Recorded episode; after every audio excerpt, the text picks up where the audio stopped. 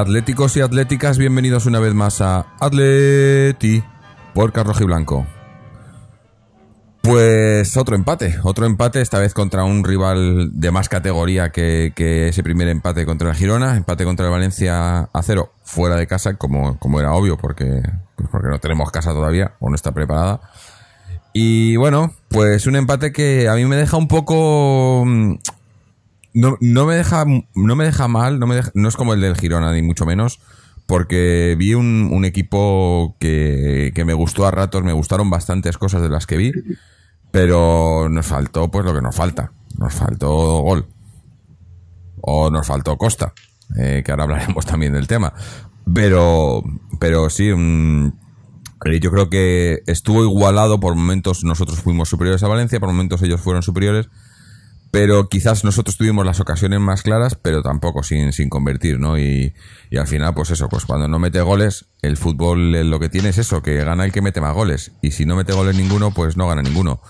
Y así nos hemos quedado con un empate que, bueno, que, que, que no, no ayuda, no ayuda, pero, pero bueno, eh, ya digo, no me, no me voy con mala sensación. Vi, cosas buenas y, vi a Simeone que, que está, está intentando hacer cambios sin ser revolucionario, pero eh, eh, introduciendo alguna cosa nueva, sobre todo juventud, que me gusta. Y como ya dije el otro día en el partido anterior, me gustó mucho Tomás en el medio y otra vez para mí ha sido de lo mejorcito. Y ese centro del campo hoy, hoy me ha gustado. Hoy, hoy he visto un centro del campo que, que ha, ha hecho las cosas bastante bien. Todavía se puede mejorar, obviamente, pero eh, ahí Saúl Tomás Coque mm, me gusta. Aunque Coque quizás desplazado a la derecha como estaba eh, pierde un poco, pero no sé, he visto, he visto cosillas. Ves el empate y al, que no sea un buen resultado. Se han visto, se han visto cosillas. Y bueno, y antes de, de seguir adelante, quiero también em, eh, em, pues disculparme un poco porque al final esta semana pasada no grabamos. Más que nada porque mm, si, si seguís en la numeración, estábamos, este, este episodio es el 499, estamos a un episodio de- del 500, queríamos hacer algo especial y, y por no comernos a nosotros mismos, pues lo hemos dejado esta semana de, vacaciones sin fútbol, ya que había selección, eh, para, para grabar este, este 499 que estamos haciendo hoy. Y esta semana que viene, eh, coincidiendo con, con ese partido, ese primer partido de Champions contra la Roma, pues hacer un poquito de, de especial ahí, en un programa un poco más, eh, pues no sé, celebratorio, eh, en el que celebraremos ese, ese 500 episodio, que, que ya, ya no es poco. Pero bueno, vamos con el partido de hoy y para comentar el partido están con nosotros de momento Israel y Antonio, no sé si luego se irá alguien, vendrá alguien más, pero de momento Israel y Antonio. Israel, cuéntanos, ¿cómo has visto el partido? ¿Qué tal, Jorge? Un saludo para Antonio también y para la gente que nos escucha. Y bueno, a mí el partido es un 0-0. Para mí el partido me ha entretenido. A mí el partido, en líneas generales, en líneas generales. Eh, es decir, estoy poniendo unas palabras antes de decir que me ha gustado directamente, pero digo en líneas generales. Sí, me ha parecido un buen partido de, del Atlético donde, bueno, pues... eh, eh, no me ha sorprendido del todo lo que he visto. Vamos a ver qué, qué ha hecho hoy Simeone. Simeone ya ha sacado el equipo que sacó contra Las Palmas con dos, eh, bueno, algunas variaciones. Bueno, más que el equipo, el equipo de medio campo para arriba, ¿vale? El, equipo de medio campo para arriba es el mismo y la disposición táctica es la misma, el 4-4-2, que así como contra Las Palmas eh, varió a una 4-5-1, aquí ha mantenido el 4-4-2 en- durante todo el partido, solamente ha hecho un ligerísimo cambio táctico y es que Coque ha jugado inicialmente por derecha y por ahí se ha desenvuelto casi todo el partido, mientras que Carrasco lo ha hecho por la izquierda. Ya ha habido un momento en la primera parte, minuto 30, 30 y tanto está, que los ha cambiado de banda. Quitando eso, luego ya, bueno, en la segunda pues han entrado cambios, ha habido alguna variación más, pero poca cosa tácticamente. Eh, yo le, bueno, pues le- eh, insisto, en el partido con Las Palmas pensé, no, no entendí del todo pues la variación táctica cuando con el 4-4-2 estábamos funcionando bien y hoy, bueno, pues ha mantenido el 4-4-2 durante todo el partido. Incluso yo creo que, que haber metido cinco centrocampistas podría haber valido hoy algo. Y explico ahora también por qué. Eh, de medio campo para adelante, lo mismo. Variaciones en los laterales con respecto a aquel partido. variaciones eh, que Versálico, Versálico está fuera de la convocatoria, no estaba ni siquiera en el banquillo. Yo creo que Versálico todavía no está, todavía no está para competir. Y bueno, es, el, hecho, el hecho claro es dejarlo fuera de una convocatoria. Y entonces eh, Luke ha vuelto Felipe al lateral izquierdo. Felipe que tampoco creo que esté al mejor nivel que puede dar Felipe. Juan Fran ha ocupado el derecho y los dos centrales. Entonces, eh, el Atleti ha hecho 20-25 minutos iniciales bastante buenos. De hecho, yo creo que a los puntos ha sido merecedor de la victoria. Eh, ha tenido más ocasiones de gol. Aún así, en mi opinión, el empate es, un, es, un, resultado justo. No voy a decir bueno, tampoco es malo, pero justo sí, aunque a los puntos podíamos haber ganado. ¿Dónde está el quid de la cuestión? Pues aquí la cuestión es, eh, bajo mi punto de vista, en pues la capacidad ofensiva del de Madrid. Si es que es que no estamos descubriendo la pólvora. La capacidad ofensiva del Atlético de Madrid, si además eh, no está Griezmann o Carrasco no está inspirado, pues baja, baja baja tenemos a los dos delanteros teóricamente que tendrían que estar ahí disputándose la titularidad como son Gameiro y Torres los dos en el banquillo en, pos de, de, Vieto, porque mira, Godín está en el banquillo y Jiménez está en el banquillo porque vienen de jugar con Uruguay, un partido importante, de mucho desplazamiento, de que en dos días, además son tres, el martes tenemos Champions en Roma. Y bueno, pues yo eso todo eso lo entiendo. Gaby seguramente sea también de, la partida en Roma, pero Torres y Gameiro no es el caso de ellos. No, vienen con selecciones, han estado aquí y están en el banquillo porque están en el banquillo. Y además luego salen al campo y tanto el uno como el otro atestiguan o atestiguan, pues, dejan negro sobre blanco que merecen estar en el banquillo. Porque Gameiro no hace absolutamente nada, está completamente desaparecido y no sabe ni siquiera controlar balones facilitos que le van a una banda que se ha visto además en primer plano como, como, no ha sido capaz de controlar un balón. Bueno, es un error minúsculo, pero aparte de eso no se le ha visto nada más y Torres se le ha visto más, pero todo lo, pero para, pero para mal. Entonces, eh, pues no tenemos, nuestros dos delanteros no están, ni se les espera, al, igual que más o menos pasó la temporada pasada. Y la opción es Vieto, que es un jugador con bastante movilidad y un jugador también con bastante movilidad. Y luego también es muy móvil. Porque quitando eso, quitando eso y que más o menos se la pasa o se la trata de pasar a alguno que, que, tiene su misma camiseta, quitando eso tampoco sé exactamente qué nos aporta del todo. De hecho, hoy, por ejemplo, Correa ha hecho un buen partido. Mm. Correa ha hecho un buen partido, ha jugado todo el partido en su posición, nunca ha estado desplazado a banda derecha y ha hecho un partido muy interesante. Pero bueno, no nos da, no nos da. Carrasco, por ejemplo, ya ha estado ofuscado, porque Carrasco, bueno, Carrasco es un jugador, pues que, que al igual que Correa, pues en ocasiones elige, elige mal. O sea, tiene unas cualidades eh, bárbaras, pero, pero bueno, a veces hace cosas muy, muy, muy, muy, bonitas, porque técnicamente es tal, eh, rápido es, eh, calidad tiene, pero bueno, a veces las decisiones, a veces, insisto, el fútbol muchas veces se juega con la cabeza.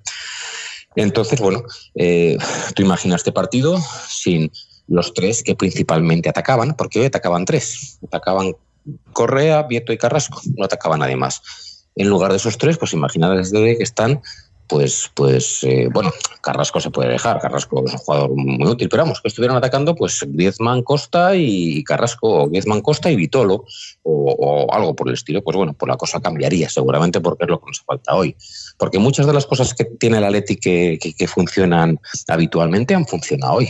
La pareja de centrales, distinta a los dos que yo creo que más o menos, bueno, Jiménez y Savic están ahí, ahí en cuanto a la titularidad, la pareja central se ha funcionado perfectamente hoy. De hecho, para mí el mejor jugador del partido ha sido Lucas.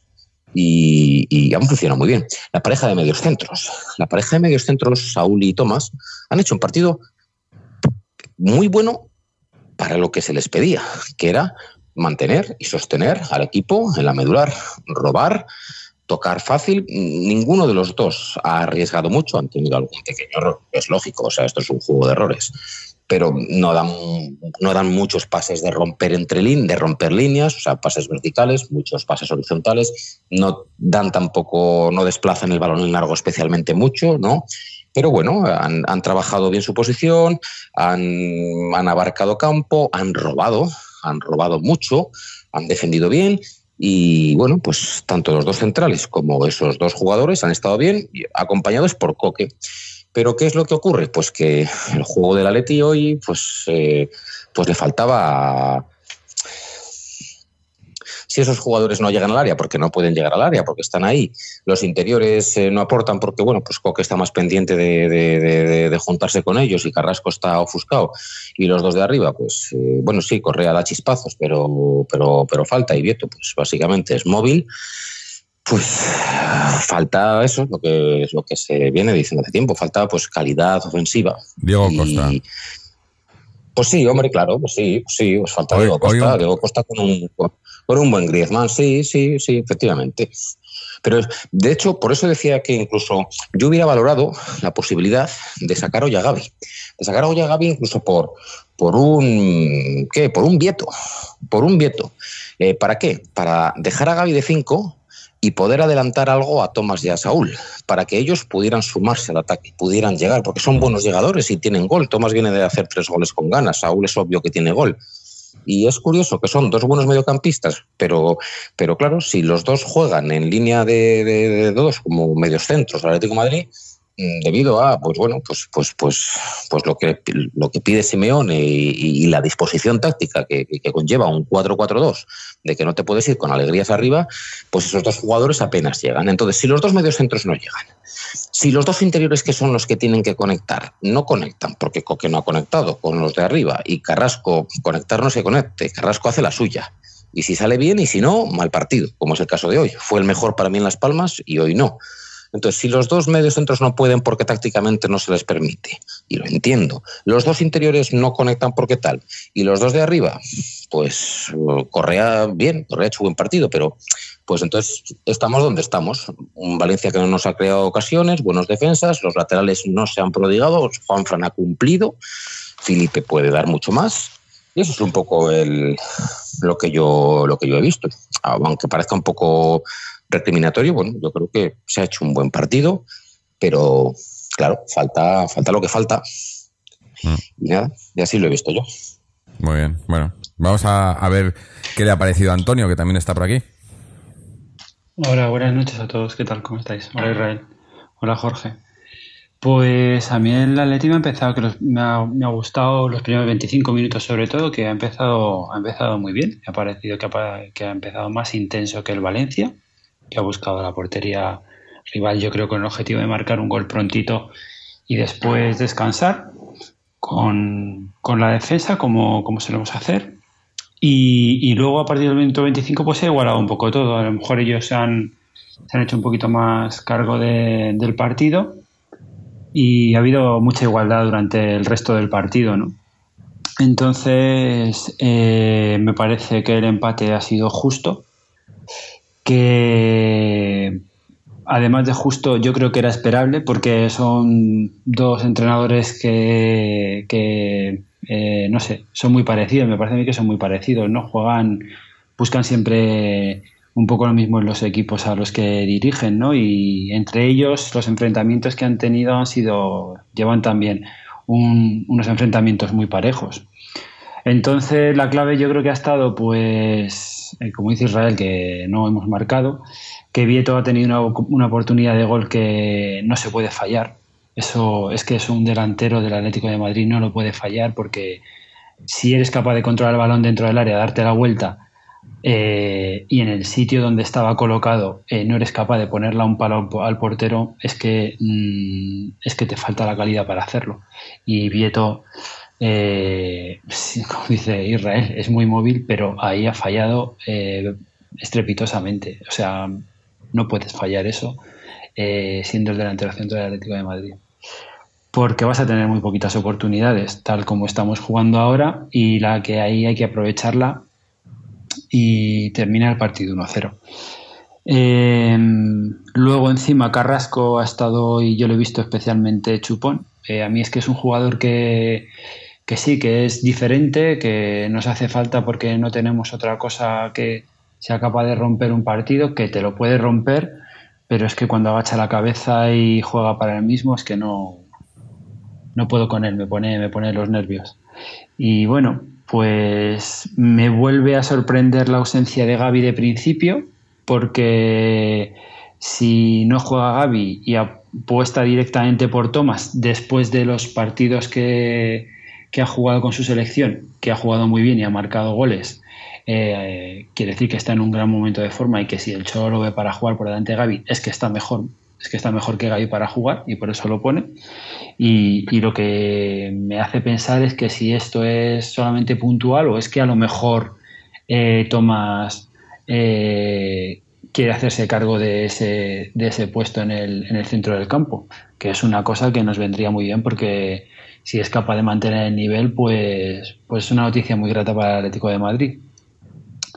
Eh, por lo demás, en defensa yo creo que hemos estado bien. Ellos no han creado ocasiones de gol alarmantes. Oblak no ha tenido que intervenir de manera milagrosa a lo Oblak como hace, como hace algunas veces. Y en definitiva, pues eso, eh, pues eso, un empate justo, un empate esperable que, que, bueno, que hemos tenido para decidirlo, para ponernos 0-1 y acabar el partido y no lo hemos conseguido por la, pues eso, por la ausencia de gol. No somos capaces de romper una defensa. El Valencia sí que es verdad que es un equipo diferente del año pasado, que es un equipo más, ah, más intenso, eh, que eh, va a poner en apuros a, muchos equipos en esta liga. Creo que va a competir muy bien esta liga el Valencia. Pero hemos tenido el gol en las botas de Vito y no hemos sabido aprovecharlo. Y eso es lo que el resumen final es ese, que nos falta gol que nos falta Costa. Mm. Sí, yo, hoy, estaba viendo el partido y estaba pensando precisamente en eso, ¿no? En, cómo sería este partido con Diego Costa en el campo, ¿no? joder, es que además, hoy una cosa que me ha gustado, ha comentado Israel como, como esos... Eh, los, centrocampistas han, han, cubierto la tarea defensiva muy bien, pero en la parte ofensiva quizás no se, no se han prodigado tanto en ataque, pero lo que sí que han hecho, a diferencia de cuando jugamos ahí más con, con Gaby y con Coque, yo creo que la diferencia es que eh, hemos movido la pelota mucho, mucho más rápido, ¿no? En el momento que, teníamos, que robamos el balón, que había transiciones, eh, eh, movíamos la pelota muy rápido, ¿no? Llegaba el, balón muy rápido tanto a, Correa, a Carrasco, a, a Vieto, ¿no? El problema es que cuando llegaba allí el que mejor lo ha hecho quizás ha sido, ha sido Correa, ¿no? Que mejor, que más ha, creado oportunidades y ha creado juego en, en, ese último ese último cuarto del campo, ¿no? Pero, pero me ha gustado el, el movimiento con la pelota, ¿no? Eh, ya digo, nos faltaba, pues eso, alguien que, que, que allá arriba que supiera, supiera finalizar. He visto muchas veces como llegábamos al área o, al, o, a, la, o las inmediaciones del área pero nadie, nadie, nadie, nadie tiraba, ¿no? O sea, ha, habido tres o cuatro jugadas en las que parecía que intentábamos regatear a toda la defensa y al portero, ¿no? Y dices, joder, alguien que tire ya, ¿no? Nos faltaba eso, ¿no? Y, y pues sí, pues Diego Costa, que, que bueno, que no sé, no, no sé si está en Brasil, dicen que está en Brasil, que si iba a Londres, que si, bueno, eh, luego hablamos de él un poco si queréis, pero, pero es, es lo que nos falta, ¿no? Y, y, y muy significativo también, como ha dicho Israel, que tanto Gameiro como Torres estén en el banquillo, pero, pero viendo lo que se ha visto cuando han entrado, pues eh, merecido, ¿no? Aunque, aunque eso, eh, Vieto tampoco es que lo haya hecho mejor, o sea que, porque además Vieto lo que, lo que, lo que decía Israel, mucha movilidad, sí, pero de nueve, eh, o sea, Vieto era el 9 hoy y, había en, en, la mayoría de las jugadas el que estaba ahí era Carrasco. O sea, el que ha hecho hoy de 9 era Carrasco en realidad, para mí. Vieto para arriba, para abajo, pero el que el que mordía, el que tal, era, era Carrasco o incluso Correa. Y Vieto era esa, movilidad, yo no sé si, si le hacía bien o le hacía mal, porque muchas veces estaba en, donde no debía, ¿no? No sé. Un poco como, me ha recordado un poco, pues eso, a, Gameiro haciendo de nueve, ¿no? Es un jugador que no es un nueve puro, eh, y, bueno, ya se ha visto. A ver si ahora cuando ya vuelva Griezmann por lo menos, con Griezmann y Carrasco, pues, eh, pues recuperamos algo. Habrá que ver quién, a quién pone de pareja con ellos, pero, pero me parece a mí que ni Torres, ni Gameiro, ni Vieto, ¿no? Me parece a mí que estos tres van a estar en el banquillo bastante, porque viendo, visto lo visto, eh, ahora mismo, eh, para mí los que pondría cuando pueda jugar Griezmann de vuelta la semana que viene, es Griezmann, Carrasco y Correa. No, no sé. Correa, me, ha, gustado bastante también. Eh, eh, como siempre, ¿no? Eh, se ha ido apagando, ¿no? Correa empieza, es, un jugador que, que tiene, no sé, una hora como mucho, yo creo, ¿no? Se va apagando, se va apagando, pero cuando tiene esos, esos primeros minutos, además ha robado dos o tres balones arriba muy, muy peligrosos. Pero, pero al final nada. No sé, yo no me, no me, no me voy descontento porque, porque eso, porque lo que se han visto, yo he visto, he visto cosas, cosas buenas. Hemos visto otras que las, las llevamos viendo tiempo, o sea que no, ahí no hay, no, no hay novedad, ¿no? Lo del gol no es nuevo y, y menos con, con los jugadores que hay, o sea que son los mismos que estaban el año pasado, o incluso menos. Eh, pero el centro del campo me ha gustado. La defensa, como comentaba también Israel, eh, pese a, a los cambios y ser un poco inédita, no sé si estos, estos cuatro habían jugado antes, no, probablemente no, ¿no? Porque la pareja de centrales Lucas, Lucas Savic sí que, bueno, sí, no, igual sí que ha jugado, no sé, Lucas Savic, eh, eh, Felipe y, y Juanfran eh, han, han cumplido bastante bien. Juanfran ha sido quizás el que más ha- se, ha, se ha tirado hacia adelante, ¿no? Como decía, eh, decíamos, pues eh, Felipe todavía estaba un poco, un poco renqueante de esa lesión. Y aparte que también yo creo que ahí ha influido mucho lo de que Coque no, no estuviese en la izquierda, ¿no? Eh, yo lo entiendo que Coque haya estado en la izquierda porque pones a Coque, eh, perdón, en la derecha porque Carrasco estaba en la izquierda.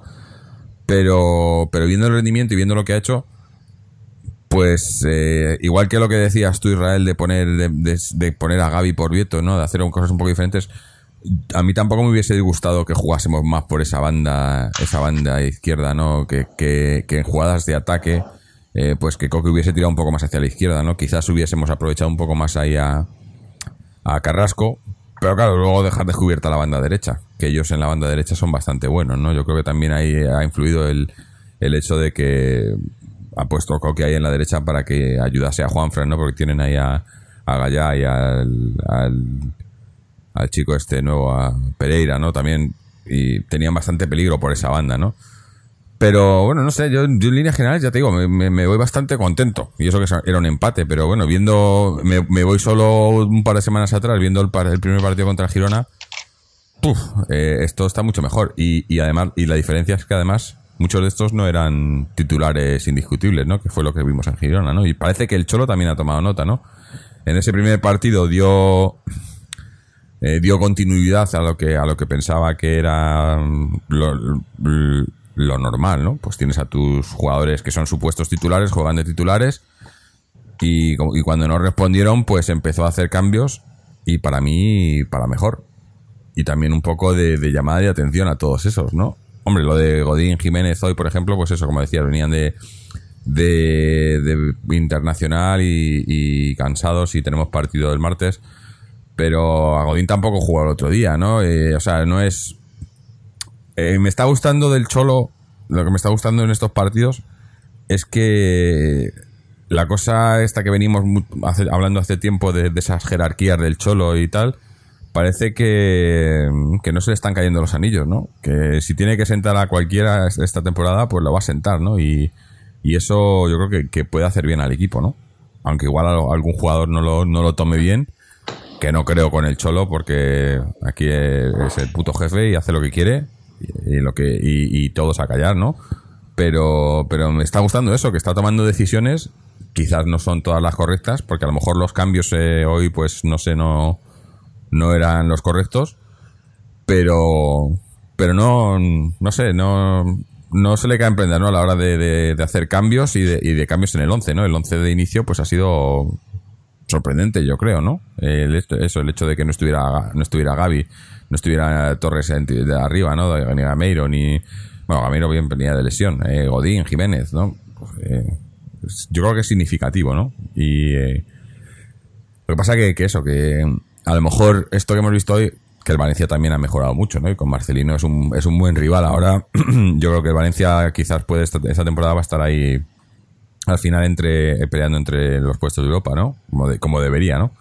Por plantilla y por historia, pero eh, no, no es mal rival, pero, pero nosotros tenemos que mejorar. Tenemos que mejorar porque porque esto no va a cambiar mucho. Lo- sí, luego en enero, con suerte, con suerte, estoy tocando la, estoy tocando madera, cruzando los dedos y, rezando a la vez. Viene Diego Costa viene Vito, lo que Vito lo sigue viene. Pero tampoco puede. El, el, juego tiene que estar ya ahí, ¿no? A lo mejor es eso. Yo estaba pensando, como digo antes, estaba pensando eh, con, con, Costa y estoy pensando, pues a lo mejor está. Si sabe que va a venir, o si piensa que va a venir, estamos preparando un poco, ¿no? Eh, hoy, hoy ese partido con Costa. Con Costa lo ganábamos. Con, con Costa haciendo Costa. No sé cómo estará ahora, eh, por cierto, pero. Nos falta eso, nos falta arriba, ¿no? Lo demás yo creo que hoy, hoy lo hemos hecho todo bastante bien. Bastante bien. Yo estaba pensando, Jorge, qué haría yo contra la Roma, allí. Y, la verdad es que lo tengo bastante claro. Pero estaba pensando, joder, ¿qué, qué, atacantes sacamos? Bueno, aparte de que seguramente la pareja de centrales sea Godín y supongo que Jiménez, quizás mm. esperamos, Godín Jiménez, entiendo que el lateral izquierdo va a ser Felipe, entiendo que el lateral derecho va a ser Juanfran. Eh, y ahora viene la historia. Yo, por ejemplo, eh, ¿qué delantero sacabas? ¿Gameiro, Torres o Pues yo creo que a ninguno. Ninguno. No, yo creo que yo creo que ponía a Carrasco por la izquierda y a Coque por la derecha, que ponía a Griezmann arriba solo y, dejaba un mediocampo con tres, un tribotazo. Ponía a Gaby por detrás de Tomás y de Saúl. ¿Para qué? Para que Tomás y Saúl tengan la capacidad de descolgarse. Cualquiera de los dos. Cuando no se descuelgue uno, se descuelga el otro.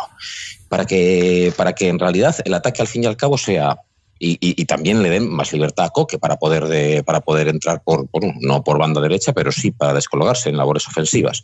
Para que puedan atacar, pues eh, en realidad siempre al, final atacan cuatro en cada jugada más o menos. Para que pueda atacar Griezmann, pueda atacar Carrasco por izquierda, pueda descolgarse o Tomás o Saúl, que se pueda sumar, y pueda acercarse por ahí también Coque. Esos cuatro.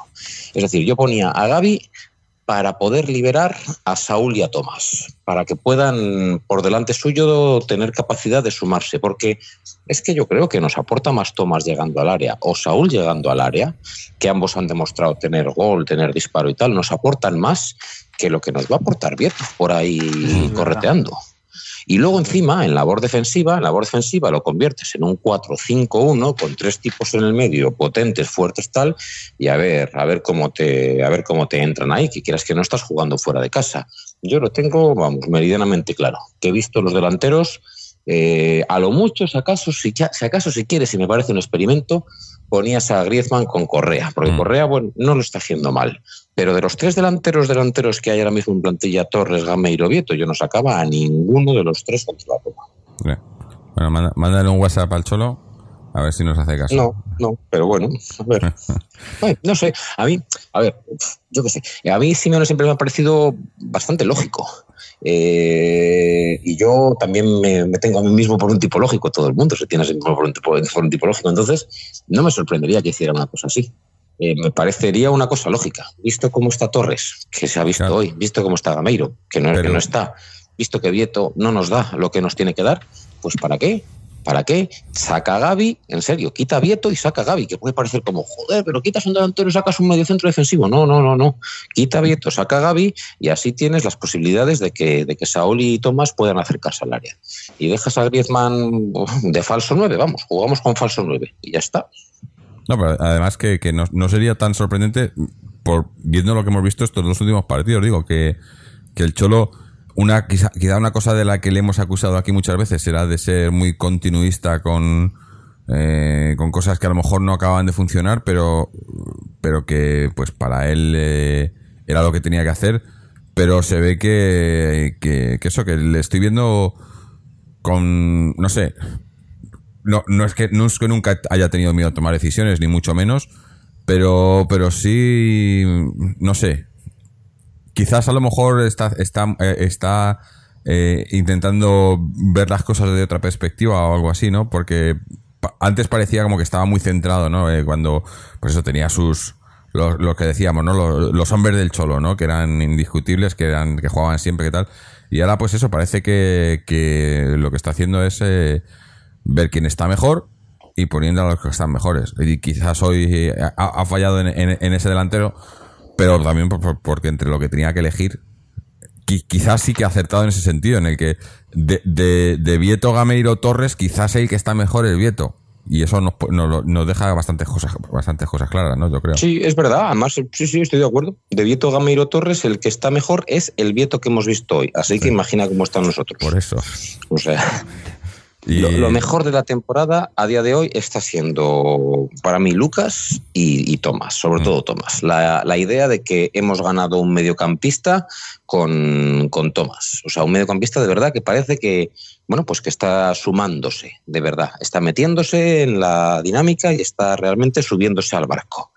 Mm, Lucas también lo está haciendo, pero bueno, en su puesto, en su doble puesto hay cuatro hombres. Entonces, cuatro hombres para los centrales no están tan, tan. Pero en el de Tomás no hay tanto, o sea, no hay tanto. Entonces, la idea de que Tomás se sume es lo más positivo que estamos sacando de momento. Y ot- Es que el- el- Sí, bien, sí, perdón, perdón, perdón, Jorge. No, no. No, no, dime, dime. No, di tú que yo iba a, otro, que- iba a otro tema. Ya, no, es que quería, quería ahondar un poco en el, en el tema delantera, porque tenemos un montón de delanteros. Tenemos a Griezmann, tenemos a Torres, tenemos a Vieto, tenemos a Correa Y Gameiro. y tenemos a Gameiro.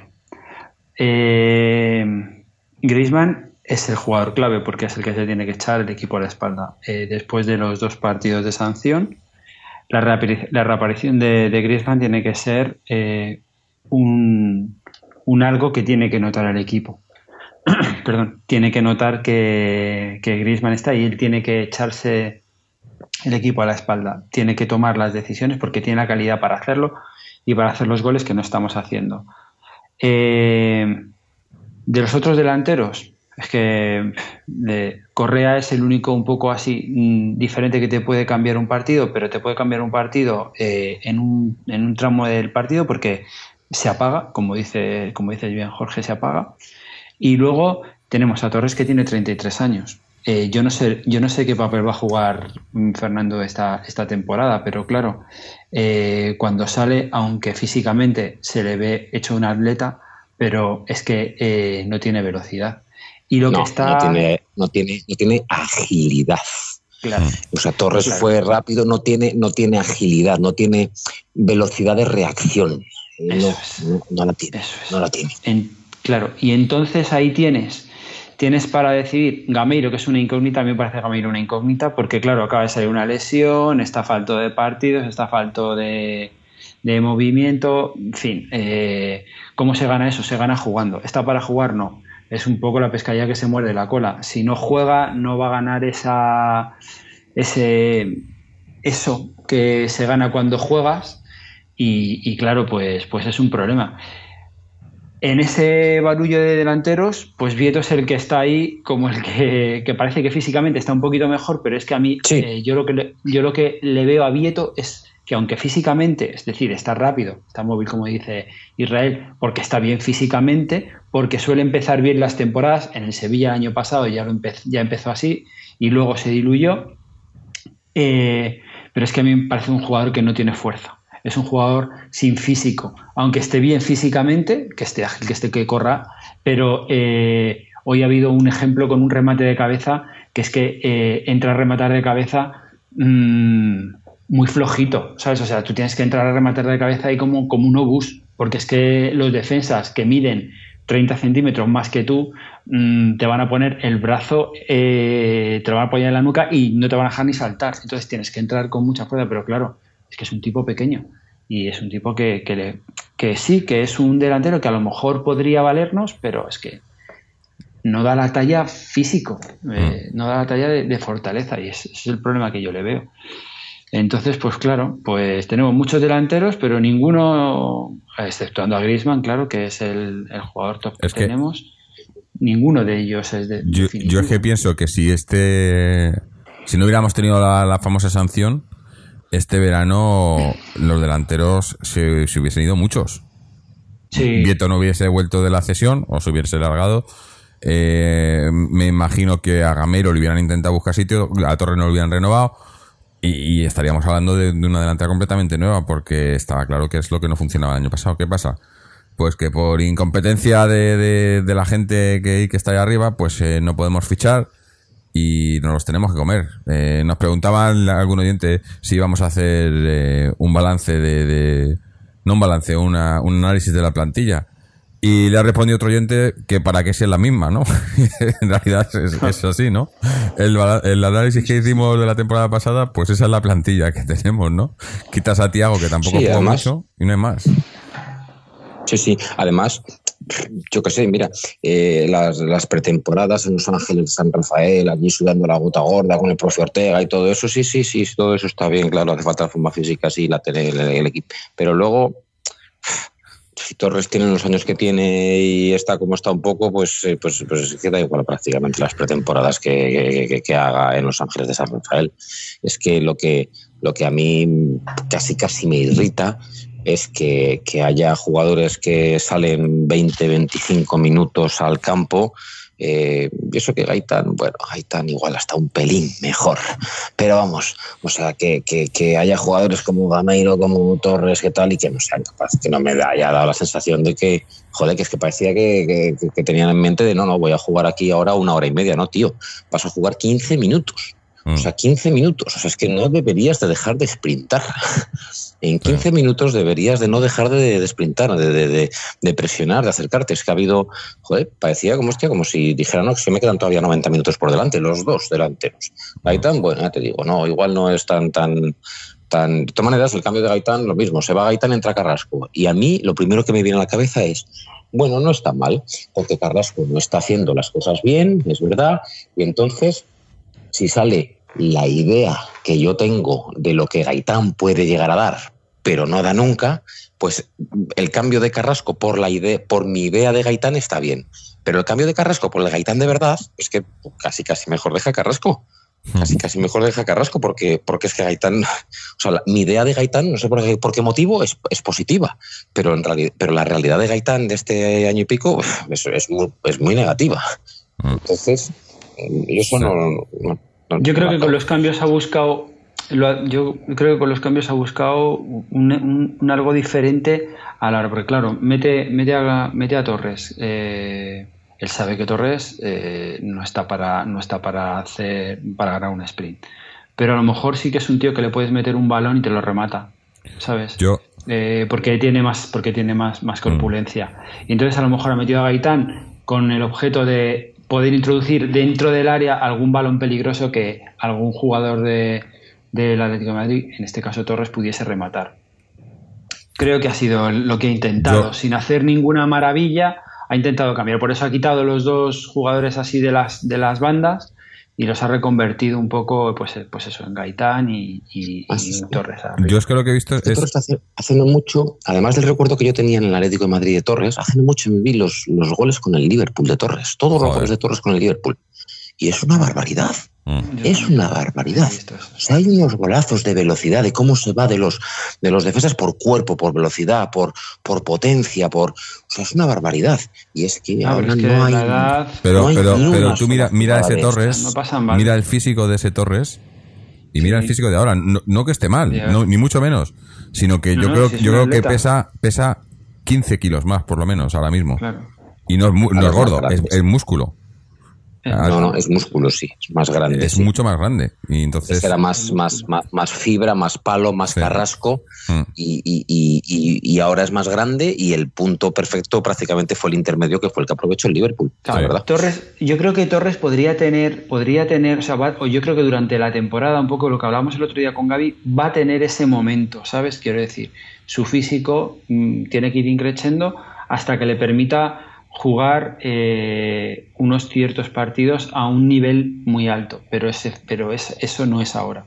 Mm. ¿Sabes no qué. No sé delantero- qué sabes qué no sé de la un- temporada de va a un- ser, pero ahora no es. ¿Sabes qué delantero de un físico parecido al que pueda tener el Torres actual y una- con una edad parecida sí que es eh, todavía muy, muy rentable para un equipo? ¿Qué tipo de delantero? Van Nistelrooy. ¿Por qué? Porque Van Nistelrooy tiene una cosa que Torres no tenía y es que tenía pues más calidad técnica. Entonces, eh, el Van Nistelrooy que llegó al Madrid pues era un muy buen jugador todavía con 31, 32, 33 años y tal, que sin tener esa velocidad y esa explosividad que no sé si tuvo en la época del Manchester United, seguro que la tuvo más que la, la que tenía con el Madrid, tenía una cosa que Torres nunca tuvo, que es una mayor calidad técnica que le valía para, para sacarse las casillas del fuego. ¿no? Pues está claro. Pues, Claro, Torres, si, si le quitas su arma principal, pues, pues, pues lo matas. Sí. Lo dijo siempre O- Luis Aragonés. o- Torres, Claro, O Lo que pasa es que Ibrahimovic. al final esos jugadores. Lo que Claro, pasa es que esos claro, jugadores claro. al final eh, necesita. Es como Gameiro. Eh, Gameiro le podemos le, le puede sacar algo el cholo. Sí, le puede sacar algo el cholo si juega. O sea, si Gameiro no juega, es imposible que a ese jugador le vayamos a sacar algo, porque necesita jugar para tener ritmo de partidos. Yo lo que pasa que, Y, que y es la pesca ya que se muere de la cola. Si no juegan, pues no tienen ritmo Claro, de partidos. pero- pero a Y Gameiro- Torres a lo mejor necesita jugar primero para sentirse. Para saber cómo explico. Para sentirse jugador de fútbol, ¿no? Pero claro, el Atleti no lo puede esperar. Claro. Si el problema es que Eso el Atlético de Madrid no puede esperar nos- al mejor Fernando Torres. eso nos, nos ha. Torres ha tenido dos momentos en el Atlético de Madrid desde su vuelta. Uno fue nada más llegar, que hizo pues, dos goles en el Bernabéu, por ejemplo, y que bueno, estaba, joder, hostias, nos sorprendió a todos. Y otro momento que fue la recta final de la temporada de la Champions de Milán. Mm. El- esa recta final de esa temporada también estaba Torres en el mejor momento que ha estado en su vuelta en el Atlético de Madrid. Pero la recta final hablo del último mes y medio o dos meses. ¿eh? Eso es realmente el balance de, de Torres Claro, pero al, recuerda, nivel, recuerda- al nivel recuerda- adecuado en el Atlético de Madrid en los ya, no sé, tres años más o menos, tres años y medio que puede llevar aquí. Claro, pero en esa fase Fer- eh, Fernando Torres jugaba. Jugaba, ¿sabes? Mm. Probablemente Sí, sí. coincidía con el que con el que podía ser su mejor momento de forma en, en- en la liga con esa que entonces tendría 31 años. Eh, pero claro, jugaba y se sentía a lo mejor importante en el equipo y yo creo que eso hace un compendio de cosas que hace que eh, esté en el que esté en, en ese en ese estado de forma. Pero yo te digo que ahora mismo no, Claro, pero es que- mismo no es el momento. Es que, es Lo que Gavi- comentabas- va a jugar en Milán, iba en Milán. Gavi va a jugar en Roma, seguro. Gavi va a jugar en Roma. Y Godín va a jugar en Roma, dalo por seguro. Pero es que a Torres tiene pinta de que le ha quitado el sitio abierto. Es como ya decir, bueno, venga, hombre. Claro. Es que sí, lo que iba a decir. Claro, que el crédito que tenían- partidos, El crédito que tenían tanto Gameiro como Torres la temporada pasada, sobre todo Gameiro, porque vino de ser, era el, el fichaje estrella. Yo creo que esa temporada se les acaba ese crédito. Y entonces ahora lo que tienen que demostrar, tienen que demostrar los minutos que les dé. Y ha venido Vieto, que tampoco lo está haciendo mejor, porque tampoco lo está haciendo mejor, pero tienen otro más que con el que competir. Y, de momento, pues, sin hacerlo mejor, pero quizás le está dando un poco más lo que, lo que, lo que quiere el Cholo, que tampoco le acaba de convencer. Y yo estoy seguro, yo estaba pensando en los cambios y, y para mí que lo, lo de los cambios ha sido más que nada por hacer cambios y decir, ¿a quién, a quién no quito, no? Y entonces, eh, los cambios que ha hecho hoy er- eran los únicos jugadores a los que podía quitar sin que el equipo lo, lo- para intentar hacer algo diferente, como decía Antonio, pero sin que el equipo cambiase, ¿no? Porque, ¿qué me iba a quitar? Iba, iba a quitar a, a Coque, a Saúl, a, a Tomás.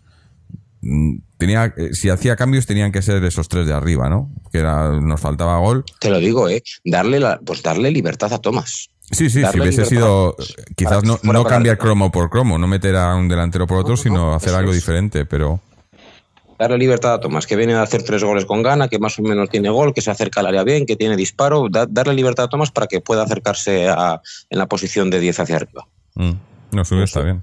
Yo, a veces, yo, yo, yo es que me, me- me pregunto cuántos serían los jugadores beneficiados de un Diego Costa, en el, o lo que tú has dicho, en el, en el estado Diego Costa que nosotros conocimos. Que serían muchos. El primero, yo creo que el más grande de todos sería Griezmann. ¿Qué sería Griezmann con un tipo como Diego Costa delante, que es la referencia absoluta de los centrales y de todo, y él pudiendo flotar con libertad detrás de un delantero centro que es el que realmente tiene la, la- la- la- bueno, pues el rol de, de- de goleador. Es que, Diego- es que Griezmann se pondría las botas con un delantero de esas características. Un delantero que jugaría con la libertad- con la libertad. Claro, jugaría con la libertad que le da saber que Diego Costa te va a fijar dos o tres defensas, seguro. O sea, Claro. Diego Costa te va, Claro. te va a fijar dos o tres defensas.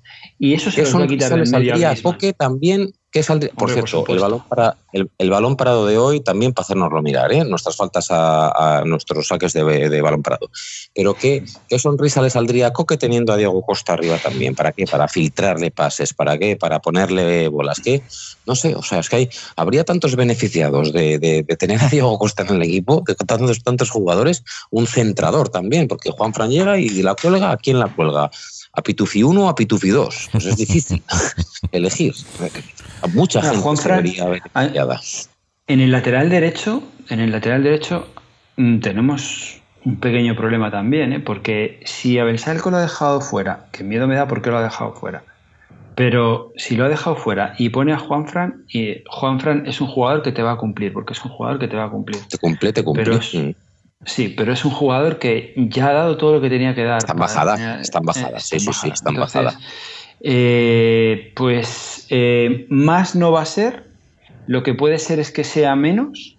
Y, y si es menos, eh, eh, yo qué sé, ¿sabes? A ver cómo es esa bajada. Esperemos que sea una bajada contenida y que pueda llegar a, a- a colocar a Besalco ahí para, para suplirle, ¿no? Pero, pero la verdad, yo a mí me extrañó. Por lo visto la temporada pasada, Versalico debiera de ser capaz. Lo que pasa es que, bueno, pues está empezado mal e insistimos, lleva cuatro meses sin competir.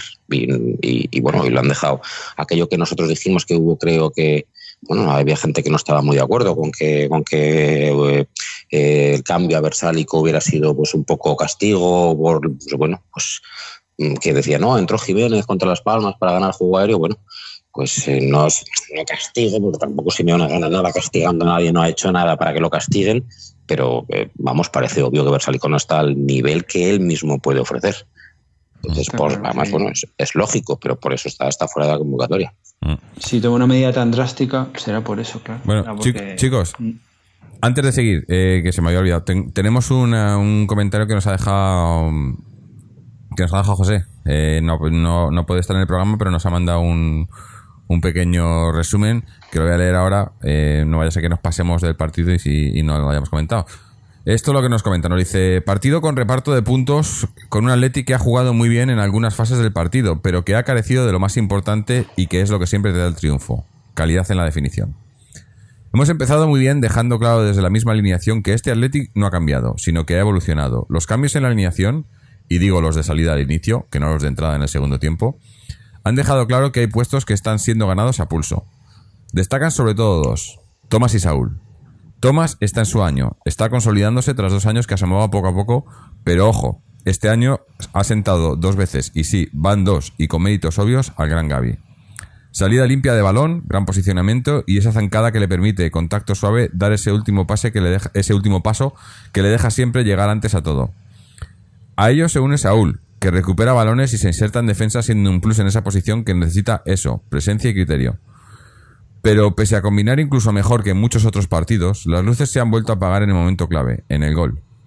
Vieto ha tenido en sus botas ocasiones para abrir el marcador y eso que se desmarca bien. Está más rápido que antes, pero le falta aún el temple. La seguridad del killer. De saber que va para adentro. Y eso se tiene o no se tiene. Carrasco también ha hecho jugadas bien en el inicio, pero en la mejor de todas ha vuelto a pecar de individualista en el momento clave. Correa ha brillado al inicio, pero, al menos, pero menos que en los dos partidos previos y le ha faltado el extra de la definición. En el segundo tiempo los cambios, quiero creer para dosificar por la semana que viene, han puesto de manifiesto que seguimos sin tener revulsivo en el banquillo. Gameiro falto de ritmo, Torres falto de precisión en varios pases claves, y Gaitán, que ha tenido la mejor en sus botas, pero que sigue con una tira de más. No han, dado el plu- no, han- dado el plus necesario en los cambios que nos hubieran permitido ganar a un buen Valencia que nos ha plantado cara con un equipo más trabajado que en los años anteriores. Reparto justo de puntos con un buen juego pero sin lo necesario, el gol. Lo mejor, Tomás. Lo peor, que la segunda línea de hoy no era la segunda, era la tercera. Pues coincido en, en todo. Hemos coincidido los tres. El yo- bueno, el problema. Lo que pasa en estos partidos es que son muy fáciles de analizar porque todos coincidimos en todo. No hay, no, no se puede interpretar mucho de otra manera, ¿no? Eh, no sé el cholo después del partido cómo lo interpretará eh, hacia adentro, porque obviamente de cara a, a la galería, pues no va a decir lo mismo, pero pero la lectura no puede ser muy diferente, ¿no? Eh, lo que ha sacado del principio más o menos ha funcionado, los cambios no han funcionado y nos sigue faltando gol. Y una, una cosa que yo quería que yo quería destacar, eh, que parece que solo nos acordamos cuando las cosas van mal, pero, eh, el arbitraje. Me ha parecido de lo mejorcito que he visto arbitrando, eh, que nos ha arbitrado en, mucho tiempo. Porque no, no ha picado, ¿no? Eh, es más, creo que al final no ha sacado, no ha sacado ninguna tarjeta. Creo que no ha sacado ninguna tarjeta en, todo el partido. No ha habido tarjetas y, y las faltas que han sido las ha pitado y las que no han sido no las ha pitado. Me ha parecido un, muy buen arbitraje que no y además se ha visto reflejado en el, en el juego, ¿no? No ha, no ha interrumpido el juego, bueno, a excepción de una jugada que se ha puesto en el medio, ¿no? Que, que le ha rebotado. Pero, pero oye, eh, no, yo digo que hay que hablar de los árbitros cuando lo hacen mal y cuando lo hacen bien. Y este, este lo ha hecho bien. Me, me ha gustado el arbitraje. A ver si se repite más veces este tipo de, de- de arbitrajes. Y bueno, no sé si os parece ya, vamos a ir haciendo un lo mejor y lo peor, ¿no? Em, Vale. Venga, dale, Antonio. Pues, pues para mí lo mejor es una cosa que me gusta mucho y que hemos mantenido la portería cero. Y eso eh, pues me parece, me parece la base de todo y conseguir que no nos marquen es, es, es vital para el Atlético de Madrid. Y hoy lo hemos conseguido después del partido desastroso de Girona. Y, y, bueno, pues después del partido de Las Palmas, que yo la verdad lo vi un rival muy flojito, pues nos enfrentábamos hoy a un equipo como más, como más potente, ¿no? Y que parece que, que va, a dar, va a dar guerra en la temporada. Y si bien es verdad que ellos, sus delanteros, no son tampoco ninguna cosa excepcional, pero nosotros hoy no hemos sufrido y, y no ha tenido que intervenir eh, a, lo, a lo Black, ¿no? Como hace él. Así que, bueno, portería cero, que, que es una cosa muy importante. Y lo peor, pues la incapacidad de, del equipo para, para romper las defensas. Mm, De las dos maneras que yo creo que se pueden hacer, vamos, que es como se pueden hacer, que es eh, jugadas de gol, que no somos capaces, y, y en jugadas a balón parado, que ya lo ha comentado Israel antes. Eh, las jugadas a balón parado, pues, pues nada, los corners eh, de lo que fuimos no hemos vuelto a ser porque no tenemos altura para, para, para serlo. Y las faltas, pues bueno, pues porque el último que marcó fue Grisman, ¿no? Creo recordar. Mm. Pero vamos, que yo echo de, mucho de menos a Pantich. que a ver si no sale un Pantich en el equipo. A ver, ojalá. Pero bueno, eh... bueno, eh... Israel, lo mejor, lo peor. A ver, cortito, lo mejor y al mismo nivel, los dos centrales y los dos medios centros. Lo peor, y por orden de peor a menos peor. Lo peor, los dos delanteros. Luego, los dos interiores. Y luego, los dos laterales. Hmm. Vamos, pero sí, lo peor para mí, pues la incapacidad ofensiva, al fin y al cabo. Y tanto de resolución final como de generación. Por parte, ya no tanto de Coque, que no era su misión, pero sí más de Carrasco. Y los laterales tampoco, tampoco han aportado lo que pueden llegar a aportar, sobre todo Felipe Luis. Pero bueno, en líneas generales ya te digo, el partido no, es, no está mal. Hay un par de cosas por si alguien vive en, en- en Marte. Simeone ha renovado y de lo que decíamos de Costa, que Costa eh, ha sido inscrito en la Premier, porque si no, imagino que podría demandarles por dejarles sin capacidad de trabajar, pero no lo han inscrito en Champions. Eso sí que es oficial, aparte de los muchísimos rumores y chorradas que hay, que si le han movido el coche de un sitio a otro, que si su familia se ha ido a Madrid o a, o a Albacete o a donde tal. Lo que sí que es cierto es que no está en Champions, o sea, bueno, veremos a ver qué pasa con ese jugador. Y lo que sí que me ha llamado la atención de lo de la renovación de Simeone es a raíz de la renovación su entrevista diciendo que él lo único que ha pedido es que no se fuera nadie y que con eso está contento. Yo eso yo creo que se da de bruces con lo que él mismo a final de la temporada pasada decía de que el equipo necesitaba un pasito más, necesitaba un poquito más. Lo decía él, lo decía Grema, lo decía mucha gente. Entonces, yo no lo acabo de entender, ese mensaje, y no Claro. creo que a raíz de la sanción entonces dijera no, con ¿Tú que crees? no se vaya nadie me vale. ¿Tú crees que... Yo no me lo Él lo dijo, ¿eh? Pero lo dijo en la yo- entrevista que le hacen. Dice, dice, cuando se sabe la sanción, yo lo que pido es que no se vaya nadie. Pero Claro. él lo dice en la entrevista, lo dice claramente. Dice, cuando se supo que no podíamos fichar. Claro, es que yo creo que... Pero ¿sabes? es que no es verdad que no puedas fichar, es que, pero, pero, pero es que no es verdad que Sí, no bueno, puedas fichar. Fichar. En quiero decir, hombre, yo fichar, inscribir para poder jugar desde el principio. Yo- yo Bueno, sabe- En- ¿sabéis? en, en la liga, ¿no? Pero Sí, si, te vas, entiendo- pero vamos, si te lo vas a jugar todo, si te lo vas a jugar todo a partir de, salvo que estés muy mal en la liga, te lo vas a jugar todo a partir de enero. Mm. Te vas a jugar la Copa, te vas a jugar la Champions, te vas a jugar, no sé, quizá incluso la Liga, si haces una gran segunda vuelta, no lo sé. O sea Yo que en realidad se puede fichar. ¿Yo sabéis qué, qué es lo que creo que pasa? Yo creo que lo que pasa es que eh, de todos es sabido que el Cholo tiene una buena relación con, con Miguel Ángel Gil. Eh, yo lo que creo es que las mentiras que Miguel Ángel Gil sale contando por la prensa y las excusas se las cuenta también al Cholo, pero claro, ¿qué pasa? Que son, son íntimos, ¿no? Entonces se lo explica así al Cholo y, y- y- y- le convence, le da a entender que es que no podemos hacer más, esto es lo que hay, eh, tenemos esta, esta sanción por desgracia, no le dice por qué tenemos esa sanción, ¿no? Ni le cuenta de las cosas que hay detrás. Y entonces es como que, que le, le- le- le hace entrar en razón, en la razón de Miguel Ángel Gil. Y el Cholo pues va a eso. Y, y, bueno, pues yo o quiero, quiero entenderlo así, porque si no, no tendría ¿Tú tampoco crees? mucho sentido. Pero ¿de verdad crees, de verdad crees que, que, eh, que al Cholo, porque Miguel Ángel No lo cree. No, no, no, no. No creo que el cholo lo crea. Pero es como cuando te viene un amigo tuyo y te cuenta y tal, y sabes que lo que te está diciendo no es lo que es, pero coño, es tu amigo y bueno, pues vamos a, ¿no? Me- eh, me- no sé si me entiendes, ¿sabes? Que no, no lo acaba de creer, pero, pero está, eh, dice, bueno, pues, eh, pues vamos, vamos a ello, ¿no? Y a- a- lo que pasa que esto, que hasta, hasta que yo creo que, que no sé, algún día estallará todo esto, no sé. Eh, yo siempre he dicho que el, el tiempo y el karma ponen a la gente en su sitio, pero estamos esperando mucho, estamos 30 esperando años. mucho, sí, sí. Estamos esperando demasiado. Y hablabas de noticias de lo de Costa, de lo de, de lo de la renovación de Simeone, también ha habido por parte de señales de humo eh, de José Luis, que sal- salió una entrevista en las que se les debió de colar, porque no, no sé muy bien cómo le dejaron.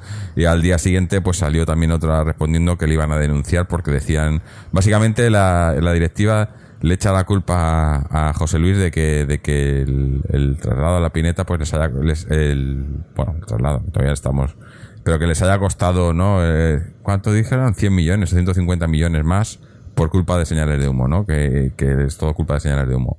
Cuando desde aquí lo hemos dicho mil veces que estos, eh, estos caballeros lo, lo único que hacen es defender el club, eh, el club en sí y no lo que hacen los- otros. Pero bueno, que divagamos, que tenía, tenía que hacer yo lo mejor y lo peor.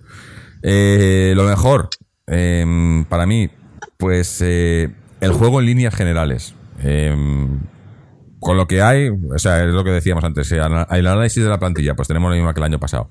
Tenemos el mismo problema del año pasado que es arriba, pero en lo que hemos mejorado en el partido de hoy y, en la- y el otro día con Las Palmas, aunque Las Palmas era, estaba muy mal y tal, pero es en, en la circulación del balón, en el centro del campo, en, en, en, eh, la lo que también se nos daba que parecía que habíamos perdido un poco que era es- esa intensidad eh, defensiva no el año pasado parece que perdimos un poco pero esta vez eh, sobre todo ahí con, con Saúl y Tomás ayudando eh, no solo es que no nos hayan que hoy hayamos ido con la portería a cero como decía Antonio es que creo que no han tenido un tiro a puerta del Valencia o Black no ha tenido que parar una vez Sí. el balón y eso no es trabajo Te de Black compro, te compro lo que dices, sí. Pues, de- Me, me sumo al carro. Ha, dado siempre muchas veces la sensación de partidos que el Atlético ya ha ganado, pero que le han dominado el partido. Mm.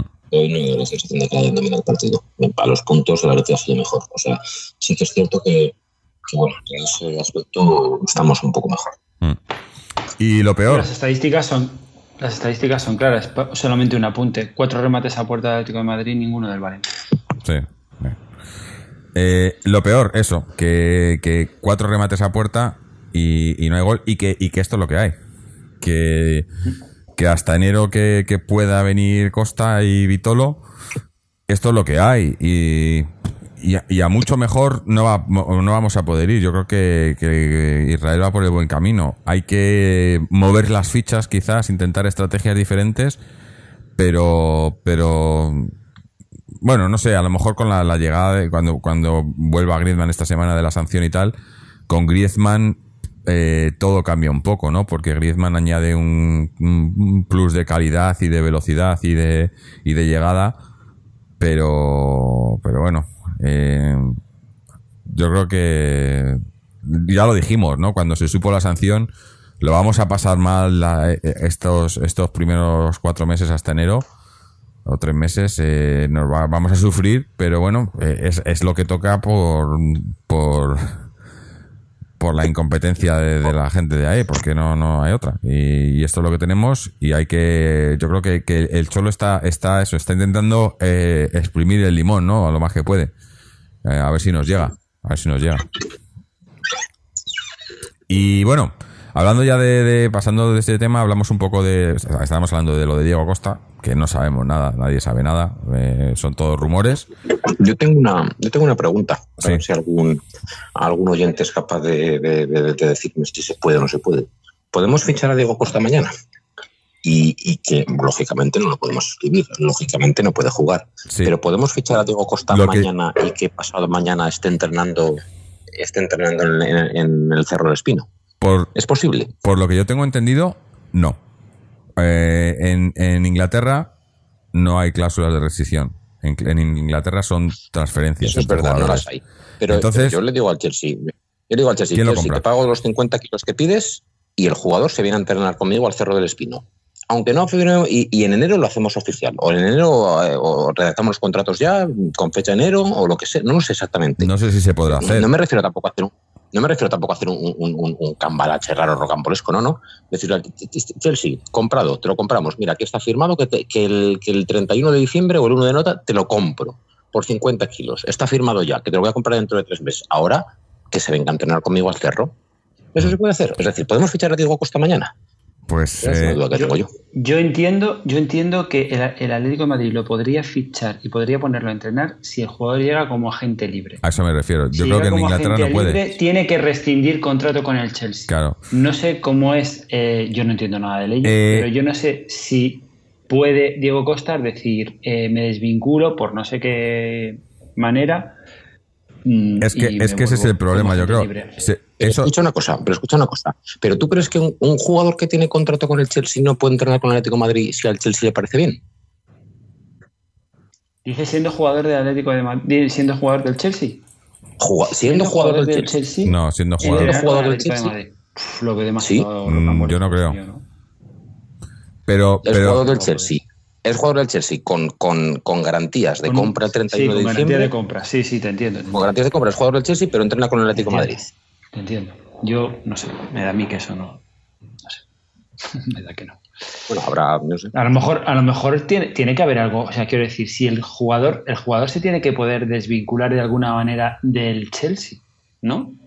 O sea, tiene que haber alguna, alguna figura jurídica que pueda desman- que pueda utilizar para decir yo me desvinculo del Chelsea como agente libre, ficho por el Atlético de Madrid. Eso supongo que se puede dar, que no será tan complicado. Eh, yo creo que sí, porque además había otro jugador en el, en el Chelsea. eh, no recuerdo ahora mismo quién era. eh, esta temporada. Que. Pues no me acuerdo. No, no era un jugador importante, pero que, que tenía todavía un año de contrato y, y- y le han dado la carta de libertad y se ha ido a otro equipo de la Premier con la carta de libertad. Claro. El problema es, le van a dar la carta de libertad a Diego Costa, con todo lo que ha pasado. Eh, porque darle la carta de libertad, como no hay cláusula de rescisión, tiene, eh, no, no entiendo muy bien cómo funcionaría eso. ¿Previo pago? Sí, pero entonces ya no es una carta ¿no? de libertad, ¿no? No sé. Yo no sé, porque en Inglaterra son muy, muy tiquismiquis con estas cosas. Eh, no lo sé, no sé si podría. Lo que creo, lo, lo de venir a entrenar al Atleti siendo jugador del Chelsea, eh, no lo veo. No lo veo por, por, por temas legales, porque yo qué sé. Se les, tú imagínate, está- viene a entrenar aquí, se lesiona, se parte la pierna y el Atleti dice, oye, yo no quiero saber nada. Claro. Y, Yo ver. creo que si Morata les funciona, que parece que les funciona, porque hoy. Yo me alegro, yo, yo, yo celebro cada gol de Morata, eh, que lo sepáis, Claro. eh. Yo celebro cada gol de Morata. Si les Bueno, hasta funciona, que parece con que ellos, les ¿eh? funciona, todo va a ser mucho más fácil. Todo Sí. va a ser mucho más fácil. Más fácil, vamos, más fácil por decir fácil, por, por, por adjetivarlo de una manera. Pero, pero que claro que. No sé. Yo, yo, yo no sé. Es que como en realidad tampoco sabes, es- no sabes cómo son las negociaciones, eh, pues, pues no sé. Pues no sabemos, no sabemos lo que pasa. Pues hablando de Costa, eh, esto son cin- cinco minutillos que voy a leeros un mensaje de, un oyente que nos mandó el otro día. Eh, estoy mirando el, nos mandó el, el 1 de septiembre, justo cuando lo del cierre de mercado. Eh, es Vito que nos ha escrito alguna vez antes y nos cuenta: Saludos colchoneros, soy Víctor, ha sido oyente de nuestro podcast Este verano me he animado a mandar más emails porque ofrecéis un espacio donde se, escucha a aquellos seguidores rojiblancos que estamos disconformes con la actualidad que se nos vende diariamente, donde el 70% de la información futbolera es del Trampas, el 20% del Barça, un 5% del resto de equipos y a nosotros nos toca otro 5% que además está filtrada por los dueños actuales del club. Por ello os agradezco vuestra labor de mantenerme al tanto de lo que mantenernos al tanto de lo que sucede en el Atlético sin tapujos. Gracias Jorge, Fernando, Mariano, Antonio, José, Israel, Miguel, Chechu. Perdón por los que no os nombro que ahora no me acuerdo. Hoy quisiera aportar mi visión sobre el eterno tema Diego Costa. Por lo que se dice en los medios va a venir seguro en enero de 2018. En eso coinciden todos. Lo que no se sabe es si va a jugar o no en el Chelsea, ya que se está hablando de que si, se saliese de allí no vendría al Atlético ahora, sino que se marcharía cedido a Turquía o Portugal, donde el cierre de mercado de, mercado de fichajes es mucho más tarde, del 1 de septiembre. Sea como fuere, me parece que están se están pitorreando del cholo y de la afición a todas luces.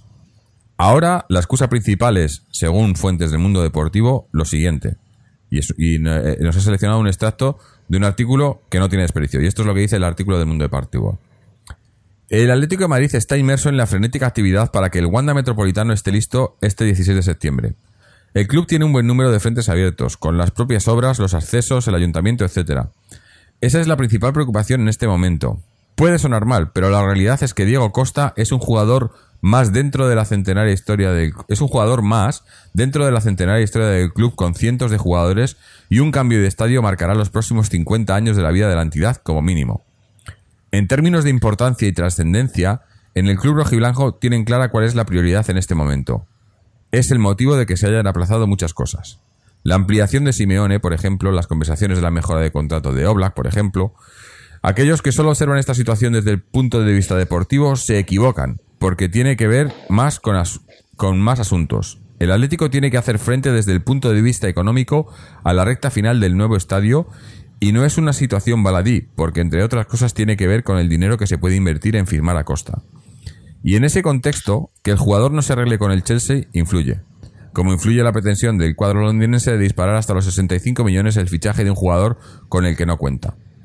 El club rojiblanco, que ya ha gastado 40 millones de euros, el tercer fichaje más caro de la historia del club, por Vitolo, quiere recudir al máximo la inversión de Costa porque esta cantidad demandada está fuera de toda lógica de mercado. Entonces, ¿cuáles son los pasos a seguir? Primero, que Costa arregle su situación con el Chelsea. Luego, que el Chelsea reduzca sus pretensiones, todo ello en el contexto de la finalización del Wanda Metropolitano, que como ya decimos es la gran preocupación. Y tercero, que se dé un acuerdo entre clubes. De momento no ha habido ni negociaciones propiamente dichas, así que, tal y como venía deslizando el Atlético, el asunto se puede alargar en el tiempo. En el club rojiblanco, recuerdan que no se puede inscribir jugadores hasta el 1 de enero. Se comprende que el futbolista esté nervioso, porque se juega un mundial. Pero aunque Inglaterra o España se cierren con mociones de mercado, en el caso de que hubiese que buscarle una cesión a alguna, alguna, a algún club para que se rodase, aún hay mercados que sí están abiertos. Y ahora nos dice Vito. Decidme si lo anterior no es para mear y no echar gota. Es decir, según he entendido, el jugador no viene ahora en septiembre porque tiene que hacer las paces con Abramovich y Conte, agachar la cabeza, no desquiciarse y estar entrenando cuatro meses con el Chelsea, presumiblemente apartado del equipo, o marcharse cedido a Portugal o Turquía hasta enero. ¿Dónde está ahora el plan de entrenamiento especial del profe Ortega? Y todo esto siempre y cuando el Atlético se decida a soltar la pasta y según su criterio que no salga demasiado caro. Calculo yo que de 30 a 40 millones, porque actualmente dicen que piden entre 55 y 75. definitivamente no entiendo nada. Por favor, intentad explicarnos qué clase de operación es esta. Costa quiere venir, el Chelsea no cuenta, el Chelsea no cuenta con él y aquí el único que pone pegas de que venga es el Club Atlético de Madrid. Perdón, Miguel Ángel Gilmarín. Abrazos y fuerza Atleti. Pues tú lo has dicho. Eh, no viene porque no ponen el dinero. Y no ponen dinero. Eh, me hace gracia el artículo también cuando dice que, que 65 millones está fuera de mercado. Esto lo han puesto en un diario deportivo de Barcelona. Que 65 millones por Diego Costa es fuera de mercado. Eh, yo no sé dónde vive esta gente, pero eh, hablábamos de Morata. Han pagado 80 kilos por Morata, 80 y tantos kilos por Morata. 65 kilos por Diego Costa es, es un regalo. Es un regalo. Eh, o sea, ahora mismo porque, porque todo el mundo sabe que Diego Costa solo se quiere Atlético. Pero si Diego Costa dijera, ahora mismo sale diciendo, eh, paso del Atleti, que venga cualquiera, vamos, tiene un contrato mañana, seguro. le ficha, vamos, se, se lo rifan. Es que 65 millones por Diego Costa, mm, para mí no, no, tiene, no tiene mucha discusión. Pero ¿qué pasa? Que en Atleti el dinero que hay, si hay, si queda algo de dinero en la caja, eh, va todo al Metropolitano. Están, de- tienen que abrirlo la semana que viene. Está, les están entrando las prisas porque no... Y, además eso, luego sale eh, José Luis de Señales en, el AS diciendo eh, que, que han hipotecado al Atleti, que están... Y, y, encima van y le, y, le, tachan de mentiroso, ¿no? Cuando él, él es el que ha dicho que los mentirosos son ellos, ¿no? Pero es, es que es muy simple, es- esto es poner la pasta. Eh, eh, igual que decíamos antes en el programa, ¿no? En el fútbol gana el que mete goles, el que mete más goles, eh, pues en los fichajes gana el que pone dinero. Los billetes de Monopoly no valen, y menos en, en- en el extranjero. Aquí en España me parece que, que todavía tienen un poco de validez entre clubes y tal, pero eh, el problema es que a nosotros ya, yo creo que ya nos conoce la mayoría de los, de la, mayoría de los, de, los clubes internacionalmente, ¿no? Eso, quizás es una de, la- de las pocas cosas negativas que tenga el, haber ido creciendo eh, deportivamente con el Cholo, eh, que somos un, equipo fuerte de Europa, es más, el segundo ranking UEFA ahora mismo, pero que los demás equipos también nos conocen, ¿no? Y a la hora de hacer traspasos y tal, eh, saben cómo nos las gastamos o cómo se las gasta eh, Miguel Ángel y compañía, ¿no? Y entonces, pues no, no le valen eh, esta- estas historias raras que hacían de, te pago en, en, en 10 plazos y te llevas a uno y te traigo a otro y, y te regalo y te regalo un portugués que juega en, en, en yo qué sé, no sé, eh, cualquier cosa, ¿no? Eso ya no, ya no funciona, o por lo menos no, no, no tan fácil. Pero bueno, yo qué sé, lo de Costa, esto puede, puede alargarse hasta, pues hasta enero. Y el- el- el- a mí, lo- a mí me, me jode por, por, por Costa. Por- porque por el Atleti, pues, que, al fin y al cabo, casi que me da igual que venga o que no, a- no va a poder jugar, ¿no? Si viene en enero, pues que venga en enero. Pero, pero joder, con todo lo que ha hecho, lo hemos dicho otras veces, ¿no? Yo creo que no ha habido un, un jugador en la historia del Atleti que, que haya hecho tanto públicamente por venir, ¿no? Y que no pongan el dinero Ninguno. y que no pongan el dinero esta gente eh, es que eh, sería mucho más fácil. Es que esto tenía que haber esto tenía que haber estado resuelto cuando cuando Costa salió aquel día con, con lo del mensaje y tal al día siguiente tenían que haberse sentado ya a negociar con él con el Chelsea. Pero claro estarían negociando con los de FCC o estarían con el en yo qué sé eh, en- estarían en la eh, sentados en la hormigonera no Miguel Ángel Gil y Cerezo. Es, lo, es lo que hay. Las prioridades. Las prioridades, bueno, y lo dice el artículo, ¿no? La prioridad es el, es el estadio porque los jugadores no importan, ¿no? Eh, bueno, pues, pues no sé cómo lo verán, pero sin jugadores no hay, no hay equipo y sin equipo no va a ir la gente al estadio, ¿no? Esto, esto es todo una. Es, es que parecía que se habían dado cuenta de que, de que eso, de que invirtiendo un poco en el fútbol la gente engancha más y, y gana más dinero. Y ahora parece que se les ha olvidado todo un poco, ¿no? Quizás porque este plan de cambio de estadio pues se, les alarga un poco más de lo que querían, ¿no? No sé. Más de 15 años. Pero bueno. eh, habrá que ver. No sé. Eh, tenemos el- eh, esta semana tenemos eh, Champions, pero luego ya el fin de semana que viene eh, la famosa inauguración del Wanda. Bueno, que tampoco saben si lo van a poder llamar Wanda, ¿no? Ahora por lo visto han puesto una demanda también a alguien por... eh, en fin, si es que es, eh, pones un circo y te salen los enanos.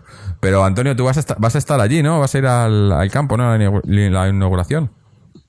Eso pretendo, pretendo, pretendo llegar. Eso, yo te iba a decir, vas a, eh, vas a emprender la peregrinación. Está en mis planes. Así que bueno, pues nada, ya, ya tengo todo preparado y, y salgo de expedición, por lo visto, el sábado para ir así. Llévate cantimplora y, y, Sí. y saco y tal, por si acaso. iré preparado. Sí, sí. Eh, no, la verdad que, oye, eh, ¿qué se le va a Vamos a hacer? ver, vamos a ver, vamos a ver qué me encuentro. Porque mira, eh, es mi opinión personal. Eh, se habla mucho de- del tema, se comenta mucho, hay muchas críticas, eh, pero yo quiero verlo. Eh, quiero, quiero verlo, quiero ver cómo está por fuera y quiero ver cómo está por dentro. Y entonces, cuando lo vea cómo está por fuera y por dentro, pues pues, Mm. pues entonces ya me haré una idea de lo que verdaderamente, verdaderamente es. Eh, ¿qué es lo que pasa? Que a mí la rabia que me da es, es que teníamos un estadio cojonudo en un sitio espectacular y que con muy poquito podíamos haber hecho una maravilla de ese estadio Eh, y que Yo estaba. que sí, que será el estadio del Atlético de Madrid, que allí vamos a tener, vamos a hacer comunión atlética a la familia atlética, porque eso se, eso se va a dar, porque, porque se va a dar. A mí me encanta ver al Atlético de Madrid y verlo jugar en un estadio. Yo creo que es lo mejor de, lo mejor que hay. Y si ese estadio pues es el nuestro, pues se llame como se llame, es el nuestro, pero es que el Calderón es el Calderón. Y, y el, y el error es haber haber partido para, para allá. Yo es que estaba viendo el partido de hoy con el Valencia. Pero ya no, no hay solución. Viendo el partido de hoy con el Valencia, que, que a ellos les, les ha pasado algo parecido, pero al final no se fueron, ¿no? Y digo, pues si Claro. es que Lo tienen, lo tienen a media. el estadio de Valencia lo tienen, pues eso, con, con- con- pues Claro, pero es que nosotros medio- tenía que haber sido lo mismo. Si no nos podemos ir, del Calderón no nos teníamos que haber ido. O sea, eh, que vale que está todo hecho mal y con prisas y, y sin mucho sentido. Y a lo mejor hasta me pueden convencer de que hay que cambiar. Pero ¿por qué tienen que meter estas prisas a hacerlo todo mal? Es que, es que eh, no pueden hacer una operación normal esta gente, de verdad. No podíamos habernos quedado una temporada más en el Calderón mientras el, eh, el, Metro, el Wander estaba bien prisas, y se queda y tienes... ahora ha salido el, el- creo que ha sido el, el ministerio diciendo que las obras de acceso de lo del M40 y todo no estará hasta el 2020. No va a estar todo terminado. 2020. Eso está claro. O sea, faltan más de dos años y, y la gente eh, es que no y eso y, y miraba hoy viendo las imágenes en el partido de, de- en, en Mestalla digo pues es que les pasa lo mismo si es que no necesitan irse el, el- el campo de Mestalla yo creo que es un campo que está bastante bien no tiene no Eh, pues tendrá sus años y lo que quieras pero eh, irse por irse y, y bueno, y así era antes, luego se dieron cuenta, ¿no? Y al final, pues ahí se ha quedado todo, se ha quedado todo a medias, ¿no? Bueno, no, no, no, es que se hayan dado cuenta, yo creo que, aquí no, tenía, han podido, sí, no han podido podía. ejecutar, no ha Sí, podido, pero- o sea, no ha podido ejecutar Claro. la, la salida. Pero aquí, pues, se ha hecho. Por los motivos que se haya, que se haya, que se hayan dado, eh, nos vamos. Mm. a, a- nos vamos cerca del aeropuerto. Y teníamos un, y teníamos un, un campo espectacular en el centro de Madrid. O sea, es que eso, mm, con lo que significa, o sea, con todo lo que significa el Calderón para todos los que hemos crecido allí. Y yo no he conocido otro estadio del Atlético de Madrid. Mm. Y con todo lo que significa eso, con todo lo que significa el, el Calderón, con lo que lo vamos a echar de menos, porque aunque se siga, aunque se vaya al- a la peineta, eh, vamos a seguir echando de menos el Calderón. Yo por lo menos lo voy a echar de menos. Mm. Y, pero bueno, eh, ahora estamos en esta fase y, nos vamos a ir. Y, y- y yo, y particularmente creo que no hay vuelta atrás. O sea, creo que eso está perdido. Que cons- ojalá consigamos algún día echarlos del palco y, poder ser los socios los que los que dirijan eh, con un 51% eh, lo que le vaya a pasar al club en el futuro. Pero pero yo creo que al Calderón ya no vamos a volver. Eso es lo que hay. Eh, bueno, volviendo al fútbol, ya lo hemos comentado antes, pero lo recordamos una vez más. Jugamos el, el martes a las 9 menos cuarto en Roma. Eh, primer partido de Champions. eh, pues, ese partido, eh, además es un- nos ha tocado un grupo, quizás el grupo más complicado. No, quizás no, el grupo más complicado. Con, con bueno, pues tenemos la, la Roma, el, el- el Chelsea también, y luego el, rival este de- no sé ni, ni, ni el país, ¿no? De- que es el, el, comodín, ¿no? Pero, eh, bueno, pues hay que ir allí, hay que ir a por todo, y como ya he dicho antes al principio, eh, coincidirá con el programa número 500, así que no sé si intentaremos hacer un programa un poco más largo con haciendo trayendo aquí un poco más de gente hacer algo algo diferente, un poco más eh, celebratorio. Eh, pues habrá que a ver si podemos también celebrar una, un buen inicio en Champions, ¿no? Pero eh, ya hemos hablado un poco de, no sé si queréis hablar un poco más de ese partido, pero bueno, tampoco hay, mucho más, ¿no? Eh, yo creo que habrá, habrá cambios, ¿no? Con respecto a hoy, como decía Israel, ¿no? En los Las vacas sagradas, pues algunas de ellas volverán. Pero no sé, yo tampoco haría muchos cambios. Hoy me ha gustado. Eh, ese centro del campo, por ejemplo, Tomás, eh, el cambio natural, si, si vuelve en la vaca sagrada, sería, sería quitar a Tomás, meter a Gaby. Pero eso para mí ya no es un cambio natural. Para mí ahora sería. Tomás tiene que jugar. Yo creo que Tomás se ha ganado el puesto en, dos partidos y, todo lo que ha hecho el año pasado y el anterior, ¿no? Se ha ganado el puesto y y Tomás tiene que empezar a ser importante en este equipo, yo creo, ¿no? El resto, más o menos, no, no, creo que haya mucho cambio. Más arriba, quizás, pero. Hombre, y vuelve Griezmann, ¿no? No sé cómo, cómo lo veis. Pues. Pues. Eh, dime, Bueno, yo ya lo he dicho en otras ocasiones. Para mí es el partido clave del grupo. La, la, el partido en Roma. No, parece mentira que sea el primero de todos, pero para mí es el partido clave. Yo creo que si, que si ahí ganamos, tenemos ya mucho, mucho hecho, pero mucho, porque es que ya tenemos prácticamente, con, poca cosa más, tenemos nueve puntos. O sea, y con nueve puntos ya quedarse fuera ya empieza a ser empieza a ser difícil. Es decir, ganas en Roma, tienes tres, y tienes, y tienes los dos de los de los de los de los feos, pues, pues eh, los del kazajo o afgano, iba a decir. Sí, sí, de Kazajstán creo que son. Y ya tienes, ya tienes casi todo, ya solamente con que empates uno por ahí de los otros tres que quedan y, les restes ahí, vamos, ya está hecho. Eh, yo creo que es muy importante no perder, porque iríamos ya realmente pues muy a, pues muy a contracorriente. Además es que es eso, es que esta es la primera vez que tenemos un grupo con tres rivales de verdad, eh, donde uno gordo se va a quedar fuera entonces, eh, yo firmo no perder, me vale. O sea, sacar algo positivo en Roma me vale. Firmo no perder este, firmo no perder el, de, siguiente en casa con el del Chelsea y ganar los dos a los kazajos. Esos son ocho puntos, más cuatro que ha restado dos, dos a cada uno de los, de los de Roma y de Chelsea. Pero vamos, es el partido más complejo. La Roma, bueno, pues no la tengo tampoco tan seguida, así que, bueno, pues está Monchi, que habrá traído a gente desconocida, pero con más capacidad económica que la de que la que tenía en Sevilla. que tienen? Pues no sé, no tienen, ya no sé ni siquiera si está Salah, pues está la Deco, Deco, bueno, Seco, de Rossi, no sé, no, sé exactamente qué equipo tiene la Roma a día de hoy. Eh, Nengolan estará, supongo, si no me equivoco, sí, Nengolan sí, bueno, yo creo que va a ser duro, va a ser complicado, pero sacar un empate y ya no te cuento si sacamos una victoria, pero con un empate. Y yo respecto a la táctica ya lo he dicho. Yo he visto los delanteros, yo sacaba, sacaba cinco centrocampistas. Sacaba a Coque por la derecha, a Carlos por la izquierda, a Gaby de cinco y delante suyo a Tomás de Saúl. Venga, y Griezmann en punta. Se acabó. Y si cazamos una con Carrasco y con Griezmann a la contra o, una algo que pueda cazar Saúl o incluso Tomás, estupendo.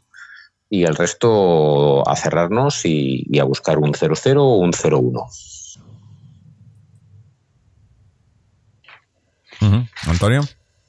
Yo, hombre, desde luego ganar sería, sería un resultado espectacular. Eh, si no se puede ganar, no perder. Y, hombre, eh, la Roma, por ejemplo, como dato, este fin de semana no ha jugado. Eh, han aplazado el partido por, por, por asuntos de las inclemencias del tiempo. Entonces, pues ellos van a contar con que ellos no han jugado este, este fin de semana y supongo que estarán un poquito más frescos mm, físicamente. Pero, pero bueno, eso tampoco es, tampoco es excusa. Quiero decir, la Leti yo creo que va, va a competir bien y, lo ideal será eh, aprovechar las ocasiones de gol que tengamos. Y para eso eh, es en el centro del campo, pues no sé, pocos cambios tiene que haber, porque si se está funcionando bien, en pocos cambios se tiene que hacer. En defensa lo mismo. Además, yo creo que aunque se muevan piezas, eh, el sistema no debe sufrir demasiado. Pero arriba, eh, pero arriba es lo que dice Israel, ¿no? Arriba está, está todo. Aprovechar las poquitas que vayamos a tener, porque vamos a tener poquitas, y aprovechar la que tengamos para, meterla dentro. Y, intentar traernos eh, un 0-1. Y yo con eso más contento que unas Pascuas. ¿cómo va, cómo, qué, qué qué sacaría yo? Pues, pues sacaría velocidad.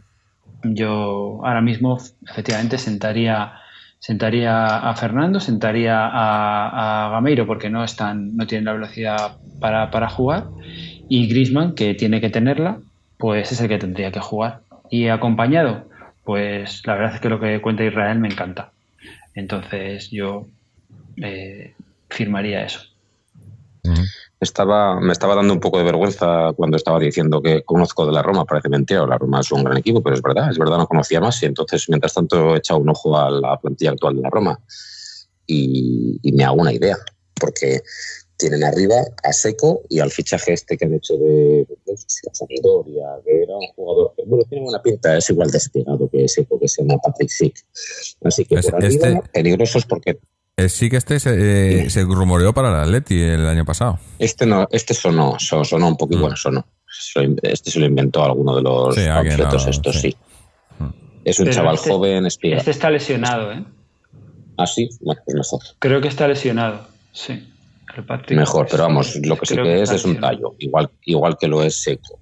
Pero bueno, tienen arriba tienen a Perotti, por ejemplo, el, el ex del Sevilla. Tienen al Sarawi, que es el del Milan, que bueno, imagino que se puede tener que estar de vuelta sí o. En el medio, lo que he dicho, ni Nicola ni de Rossi, y luego pues por bandas no sé exactamente qué tendrán. ¿Qué más tienen? Tienen a, a Federico Facio, que sabemos lo que es, es del Sevilla. Tienen a Héctor Moreno, que es el del Español. Y quitando eso no hay nada más realmente conocido. O sea, Ellos, ellos han fichado han fichado mucho esta, esta temporada, ¿eh? Eh, Han hecho muchas incorporaciones en verano. Han fichado a Héctor Moreno, que estaba jugando en el PSV. Han fichado es, a, él es- el ex del Jesús. español, ¿verdad? Sí, a Juan Jesús, que viene del Inter de Milán. Han fichado, mira, han fichado, han fichado, te voy a decir, 1, 2, 3, 4, 5, 6, 7, 8, 9, 10, 11, más, más de 12, 13 jugadores nuevos. En la línea de Monchi. recién- Monchi. Mo- Mo- Monchi style. O sea, lo que hacía con el Sevilla, Monchi, pero con un poco más de capacidad económica seguramente. Entonces, así, así que llamen la atención, pues eh, Héctor Moreno, eh, así conocidos, conocidos. Y Esto luego es un los que ha- Sevilla. los que ha dicho Mm. eh, Israel, que los conocemos un poco todos, ¿no? Que es el Sarawi, Seco y bueno, pues, pues estos son. Es un Sevilla con dos medios centros potentes, además, Neingolan y De Rossi, lo cual refuerza mi idea de sacarle a tres, Tres, sí. porque esos medios centros son dos tipos contundentes, está claro. Bueno, No creo que tengan mucha circulación de balón ni nada, con lo cual refuerza mi idea y esto es una especie de Sevilla, entiendo yo. Pues a ver si a ver si nos escucha el cholo. A ver si, bueno, habrá que esperar el martes por la noche A ver qué dice, a ver qué hacen. a ver qué hace, a ver qué hace Es el que, cholo. a ver, es que es muy sencillo, es muy sencillo. Vamos a ver. ¿Gaby no va a jugar ese partido? En Roma con la experiencia de Gaby tal. Gaby va a jugar ese partido. Tomás no va a jugar ese partido. Tomás está bien, está siendo de lo mejor que tenemos, está fresco y está bien. ¿Cómo no va a jugar Tomás? Pues a partir de ahí ya, ya está todo dicho, porque Saúl va a jugar, Coque va a jugar, Saúl va a Carrasco jugar, va a jugar. Griezmann va a jugar. Entonces, vamos, veremos a ver. Pero Mm. me extrañaría, bueno, la, la- la única opción que veo es que, que- que quite a Tomás, pero no se merece que lo quiten, ¿eh? lo digo de antemano, no se merece Tomás que lo saquen. Mm. No, está claro. Eh, por eso decía yo que habrá que ver si. No puedes quitar a Tomás. A lo, a lo mejor el damnificado, sí, en todo caso, pues igual era Saúl, no lo sé. Pero Saúl, también está haciendo muy buen trabajo. Dios. No, no, no, no, Saúl, vamos, yo No creo que No creo, por eso, por Saúl- eso. Eh, No, no, Saúl- tienen que jugar no. todos. Es, es to- que es, sin intocable. es- es lo mismo que decía es yo. intocable. Es lo mismo que decía de los cambios de hoy, no. Los cambios de hoy era a quién no quito, ¿no? Pues para el partido de, de- de Roma, ¿cómo metes a Gaby sin quitar a lo que ha funcionado hoy, ¿no? Y es lo que tú dices, ¿no? Eh, quitas a uno de arriba o a uno de banda, ¿no? Eh, pero yo quitaría más a uno de arriba. No sé. Las pretensiones, las pretensiones que son, vamos a ver, las pretensiones son no perder, o sea, no perder. Las pretensiones son ganar, pero principalmente, o sea, vital no, per- no perder, ¿no? No venirse allí con, Mm. con cero puntos. Eh, pues es que, yo es que, vamos, está claro, tiene que volver Griezmann y, y, y es que lo que dice Israel, yo, vamos, yo creo que va a ser así. Yo creo que es lo que va a hacer el Cholo. Bueno, pues eh, con esto cerramos un poco el... Última pregunta, Sí. ah, co- controvertida. ¿Qué os parecen las fotos que estáis viendo del estadio por dentro? mm, Yo, A ver quién se atreve. Yo, yo, yo me atrevo. Lo acabo de decir. Hasta que yo no me siente este sábado allí, eh, es que no me quiero hacer. O sea, es que se ha, se ha hablado mucho y se ha leído mucho. y No yo spoilers. quiero hacer Eh, yo, yo hasta que no lo vea, eh, no lo sé. Los que han estado dentro dicen que está muy bien. Que lo que está dentro está muy bien. Es que lo ha dicho el choro. Que lo que está dentro está muy bien. Lo que está fuera es lo que ha dicho que está, pues como un poquito peor. Pero lo que ha dicho que lo de dentro está muy bien. Pues Bueno. vamos a ver. pues a ver si los, los de dentro están muy bien también, ¿no?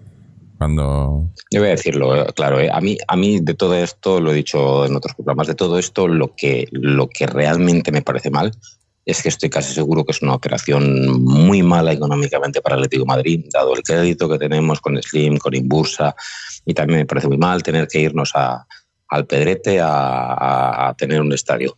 Ahora bien, yo no me voy a meter con unas goteras que puedan salir, no me voy a meter con que, bueno, sí, podía haberse hecho, como tú dices, con menos prisa para poder tenerlo, la verdad, la parte de fuera, pero mm, viene mm, en condiciones que no lo va a estar, va a estar mal. Pero estará bien, va a estar bien.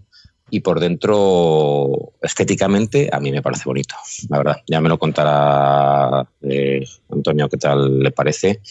Por dentro tiene pinta de bonito, pero insisto, lo más importante de todo esto es que creo, creo que es una mala operación en general para el Atlético de Madrid. mm.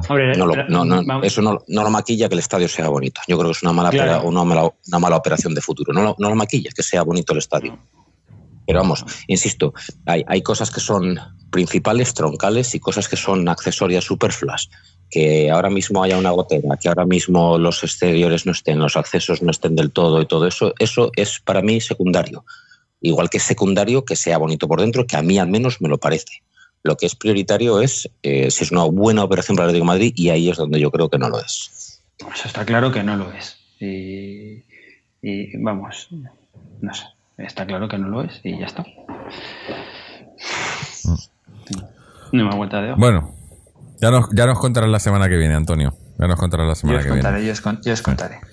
Eh, ahora, mm, cambio de terna, vamos a, a pasar a, a otros, otros, eh, otros temas futbolísticos también, pero no del primer equipo, lo que es cantera, féminas y demás. Eh, pues bueno, antes, antes de, hacer nada, vamos a escuchar directamente a, Chechu y luego si eso comentamos que hay, ha habido resultados y alguna cosilla. Eh, pero vamos a escuchar a, Chechu que nos ha, nos ha mandado un audio un poco más extenso de lo normal, obviamente, pues porque eso, porque la semana pasada, como no hicimos programa, pues es, eh, cu- cubre un poco eh, jo- jornada y media, ¿no? Pero vamos a ver qué es lo que nos cuenta Chechu sobre las féminas y el cantera y la cantera. Buenas tardes, buenas noches o buenos días a todos los escuchantes de atleticontreses.com. Y bueno, mm, aunque es lo que menos me compete, eh, sensaciones un poco extrañas, ¿no? Con ese empate a cero, que sin embargo, quizá apretando un poco más en Valencia podría haber sido algo más. Sin embargo, el Valencia de Marcelino no es el Valencia de todos los años. Dicho esto, mm, informar de la, bueno, del buen comienzo, ¿no? De los equipos eh, de nuestra querida academia, empezando, pues no sé, por cómo eh, se le antoje a todos los oyentes y, mm, por ejemplo, por el Atlético de Madrid B o por el Atlético de Madrid Feminas A. El Atlético de Madrid Femina, perdón, el Atlético de Madrid eh, B, que en su reentré en la segunda división B, en el grupo primero, de momento no podrían ir mejor las cosas. Después, bueno, sí, se podría haber ganado todo, pero bueno, después de ese esas sensaciones un poco agridulces tras ese empate en Adarve con una presión increíble. Yo lo mejor que puedo decir es que celebro que no haya que volver a ese campo en toda la temporada con un equipo que también aprieta, ¿por qué no decirlo? Los eh, pupilos del, del, gran, del gran, grandioso Oscar Fernández se, impuso, pues, impusieron por un gol a dos al Valladolid B, que ya varios años consolidado en la segunda división B, y esos dos goles del juvenil o del ex juvenil Ródenas eh, hicieron inútil cualquier intento de reacción de los blanquivioletas. Así que afrontan con siete puntos y con toda la tranquilidad del mundo el partido de mañana a las 12 de la mañana en el Cerro del Espino contra el Celta de Vigo B, que también tiene esos siete puntos. Y bueno, desde aquí un llamamiento también, que todos los socios pueden entrar de momento con el carné. Y por favor, es un partido importantísimo que eh, la siesta o el dormir lo dejemos para otro momento, porque los pupilos de, de Oscar Fernández, como decíamos, necesitan ese ánimo, ese aliento, nos lo piden a gritos, nos lo piden, nos lo dicen, que sería ideal, ¿no? Que se sintiesen apoyados por la grada. Va a ir bastante gente eh, del equipo eh, de Pontevedra y bueno, no sería muy muy conveniente, ¿no? Que, se, que apretase más la afición visitante. Dicho esto, también eh, comentar el buen comienzo de los equipos femeninos en liga.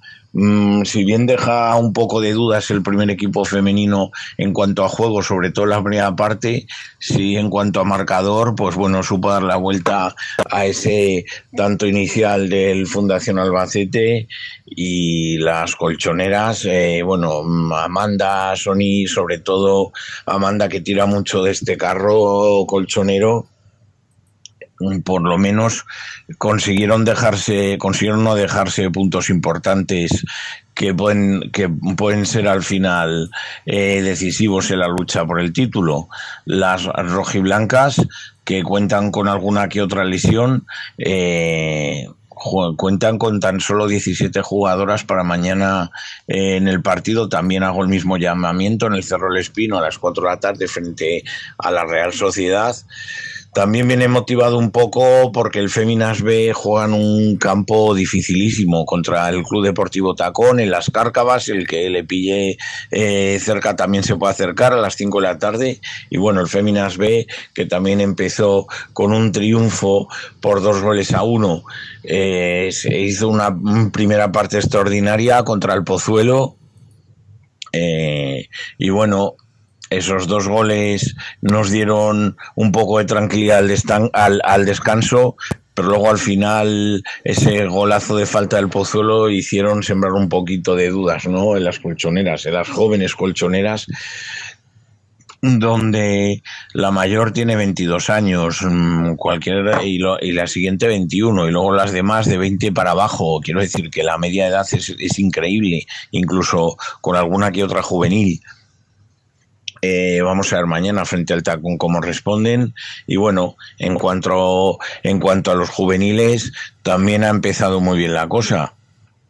El Atlético de Madrid A, que empezó imponiéndose por nada más y nada menos que por nueve goles a cero la semana pasada al Club Deportivo Peña León extraordinario el Peña, ¿no? En estas categorías a veces se suele ver que cuando el equipo se siente inferior, se siente goleado, hace alguna otra entrada, alguna que otra entrada de tiempo. En este caso, felicitar al, al Peña León porque se al jugar al fútbol y bueno, si bien al descanso el Atleti se fue con dos goles a cero arriba, eh, la segunda parte el dominio fue aplastante, mm, además eh, sufrió, eh, el árbitro anuló cuatro goles o bien por falta o por fuera de juego a los rojiblancos. Y bueno, la verdad es que no hubo color, pero hay que felicitar el juego limpio de los visitantes, ¿no? Y bueno, acaba de terminar hace un rato en Extremadura el segundo partido de este equipo, el Diocesano 1, Atlético de Madrid de Atlético de Madrid de 3. Así que los rojiblancos que con los goles de Aitor, Giovanni y Andy, se sitúan con los seis puntos en, las, en la tabla. En cuanto al Atlético Madrileño División de Honor, que es el que hemos estado viendo esta tarde, eh, empezó el primer partido con empate a cero en, en el equipo filial del, del, Villarreal, el Club Deportivo Roda, que no es mal resultado. Y bueno, y luego esta tarde se ha impuesto por tres goles a dos. Mmm, con dos goles de Aitor en, en, propia puerta, o sea, perdón, con dos goles de Aitor eh, y uno y uno de Gustavo Asunsao. Los rojiblancos que se pusieron 2 a 0 antes del descanso, marcó Asunsao el 3 a 0, un gol por un despiste defensivo con una buena vaselina del conjunto eh, visitante valenciano y bueno y luego ya eh, en el minuto 90 un penalti un tanto extraño ha, ha, sembrado las dudas en las huestes colchoneras pero bueno se lo han transformado el partido no ha dado para mucho más y el segundo equipo juvenil que se sitúa con cuatro puntos. Asimismo el equipo de la casa el Caso Rubuelos que perdió eh, por un gol a tres, una sorpresa eh, frente a un conjunto mm, recién recién ascendido en la primera jornada pues han, han, sabido han sabido por lo menos puntuar fuera de casa y se ha impuesto en el difícil campo en este caso del Diocesanos de Ávila. Empate a uno en el en el, en el campo abulense. Y esto es lo que de momento da la jornada. Eh, mm, ya la semana que viene se irán incorporando más equipos femeninos y juveniles y demás.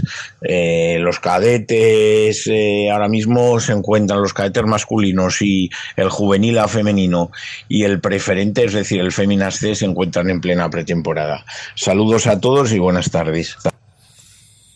Bueno, pues eh, repaso extenso. La verdad que yo no, yo no, yo no sé cómo, cómo Chechu puede acordarse de todo lo, de los partidos, de los goles. Es, es increíble. Yo no.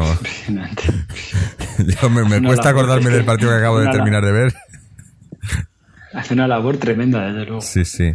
Eh, pero bueno, eh, parece que las cosas van bien, sobre todo eh, eh, el filial, ¿no? Que Sí, que hay que recordar no solo que ha ascendido de categoría, que es una categoría, o sea, es un, es un paso muy grande, ¿no? De, de, de, de tercera a segunda B, sino que son chavales que venían del juvenil el año anterior, sí, eso es. eh, están jugando contra, contra adultos profesionales en su mayoría, eso es. eh, y, y, no ha habido fichajes, porque con todo el tema este, pues afecta a toda la cantera, entonces es el mismo equipo.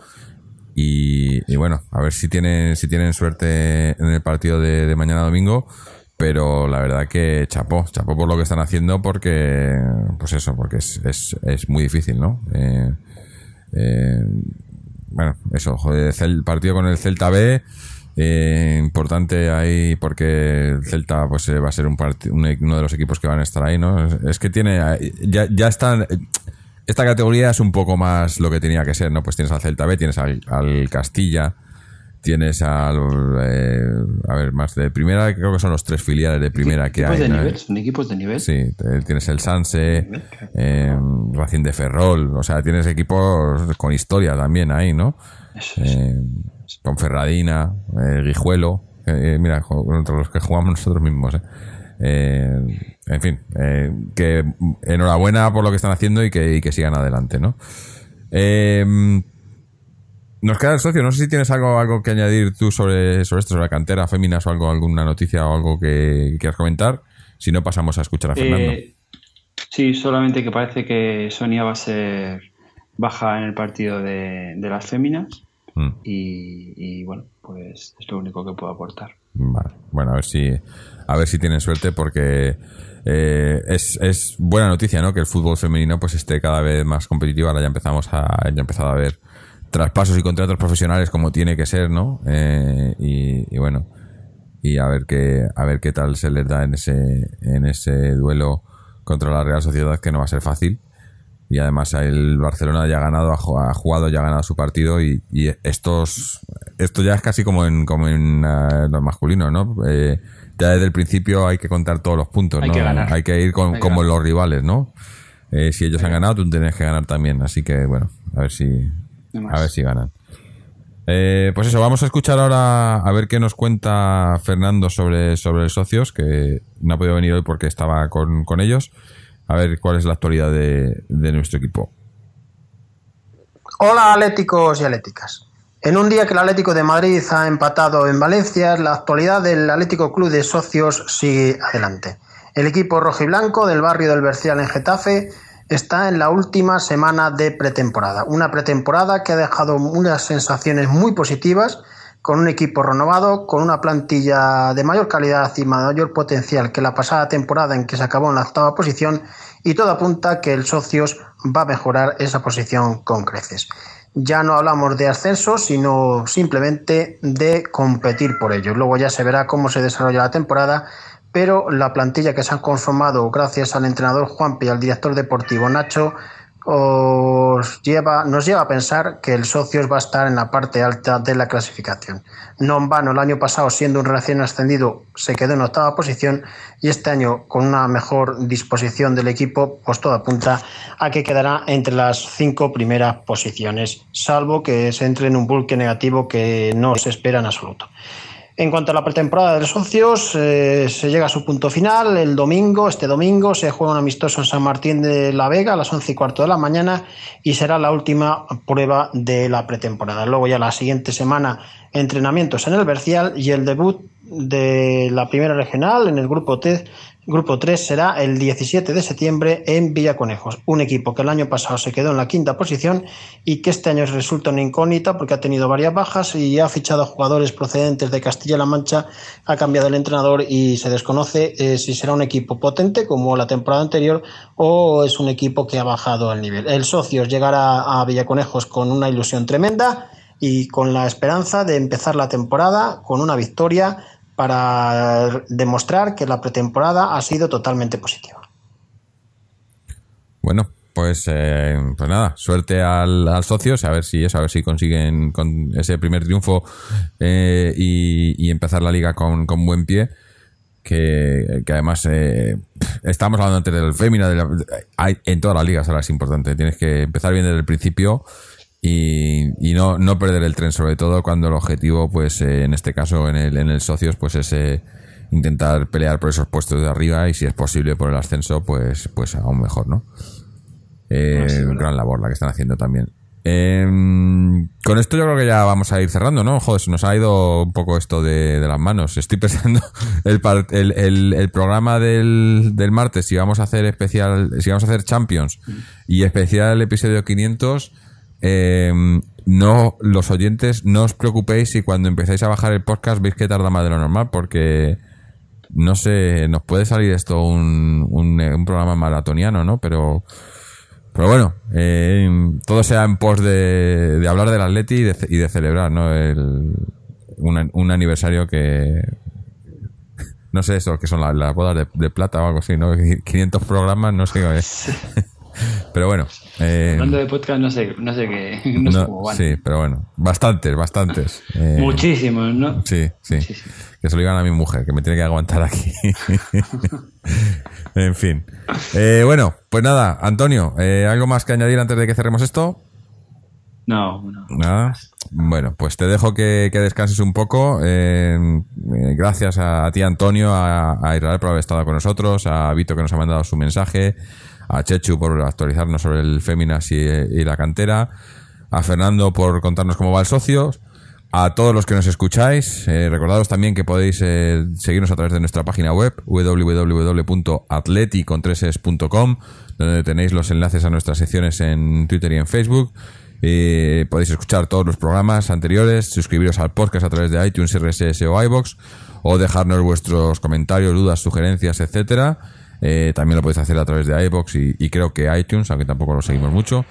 Y nada, pues os emplazamos a eso a, esta semana que viene. El, jugamos el martes por la noche, pues me imagino que estaremos grabando después del programa, después del partido más o menos, esa es la idea. Y haciendo algo un poco diferente, ya que es el, el programa número 500. Eh, con esto nos despedimos. A ver si, si eso, para cuando nos volvamos a escuchar, podemos estar hablando de una victoria de Atleti. Y hasta entonces, y como siempre, Atleti.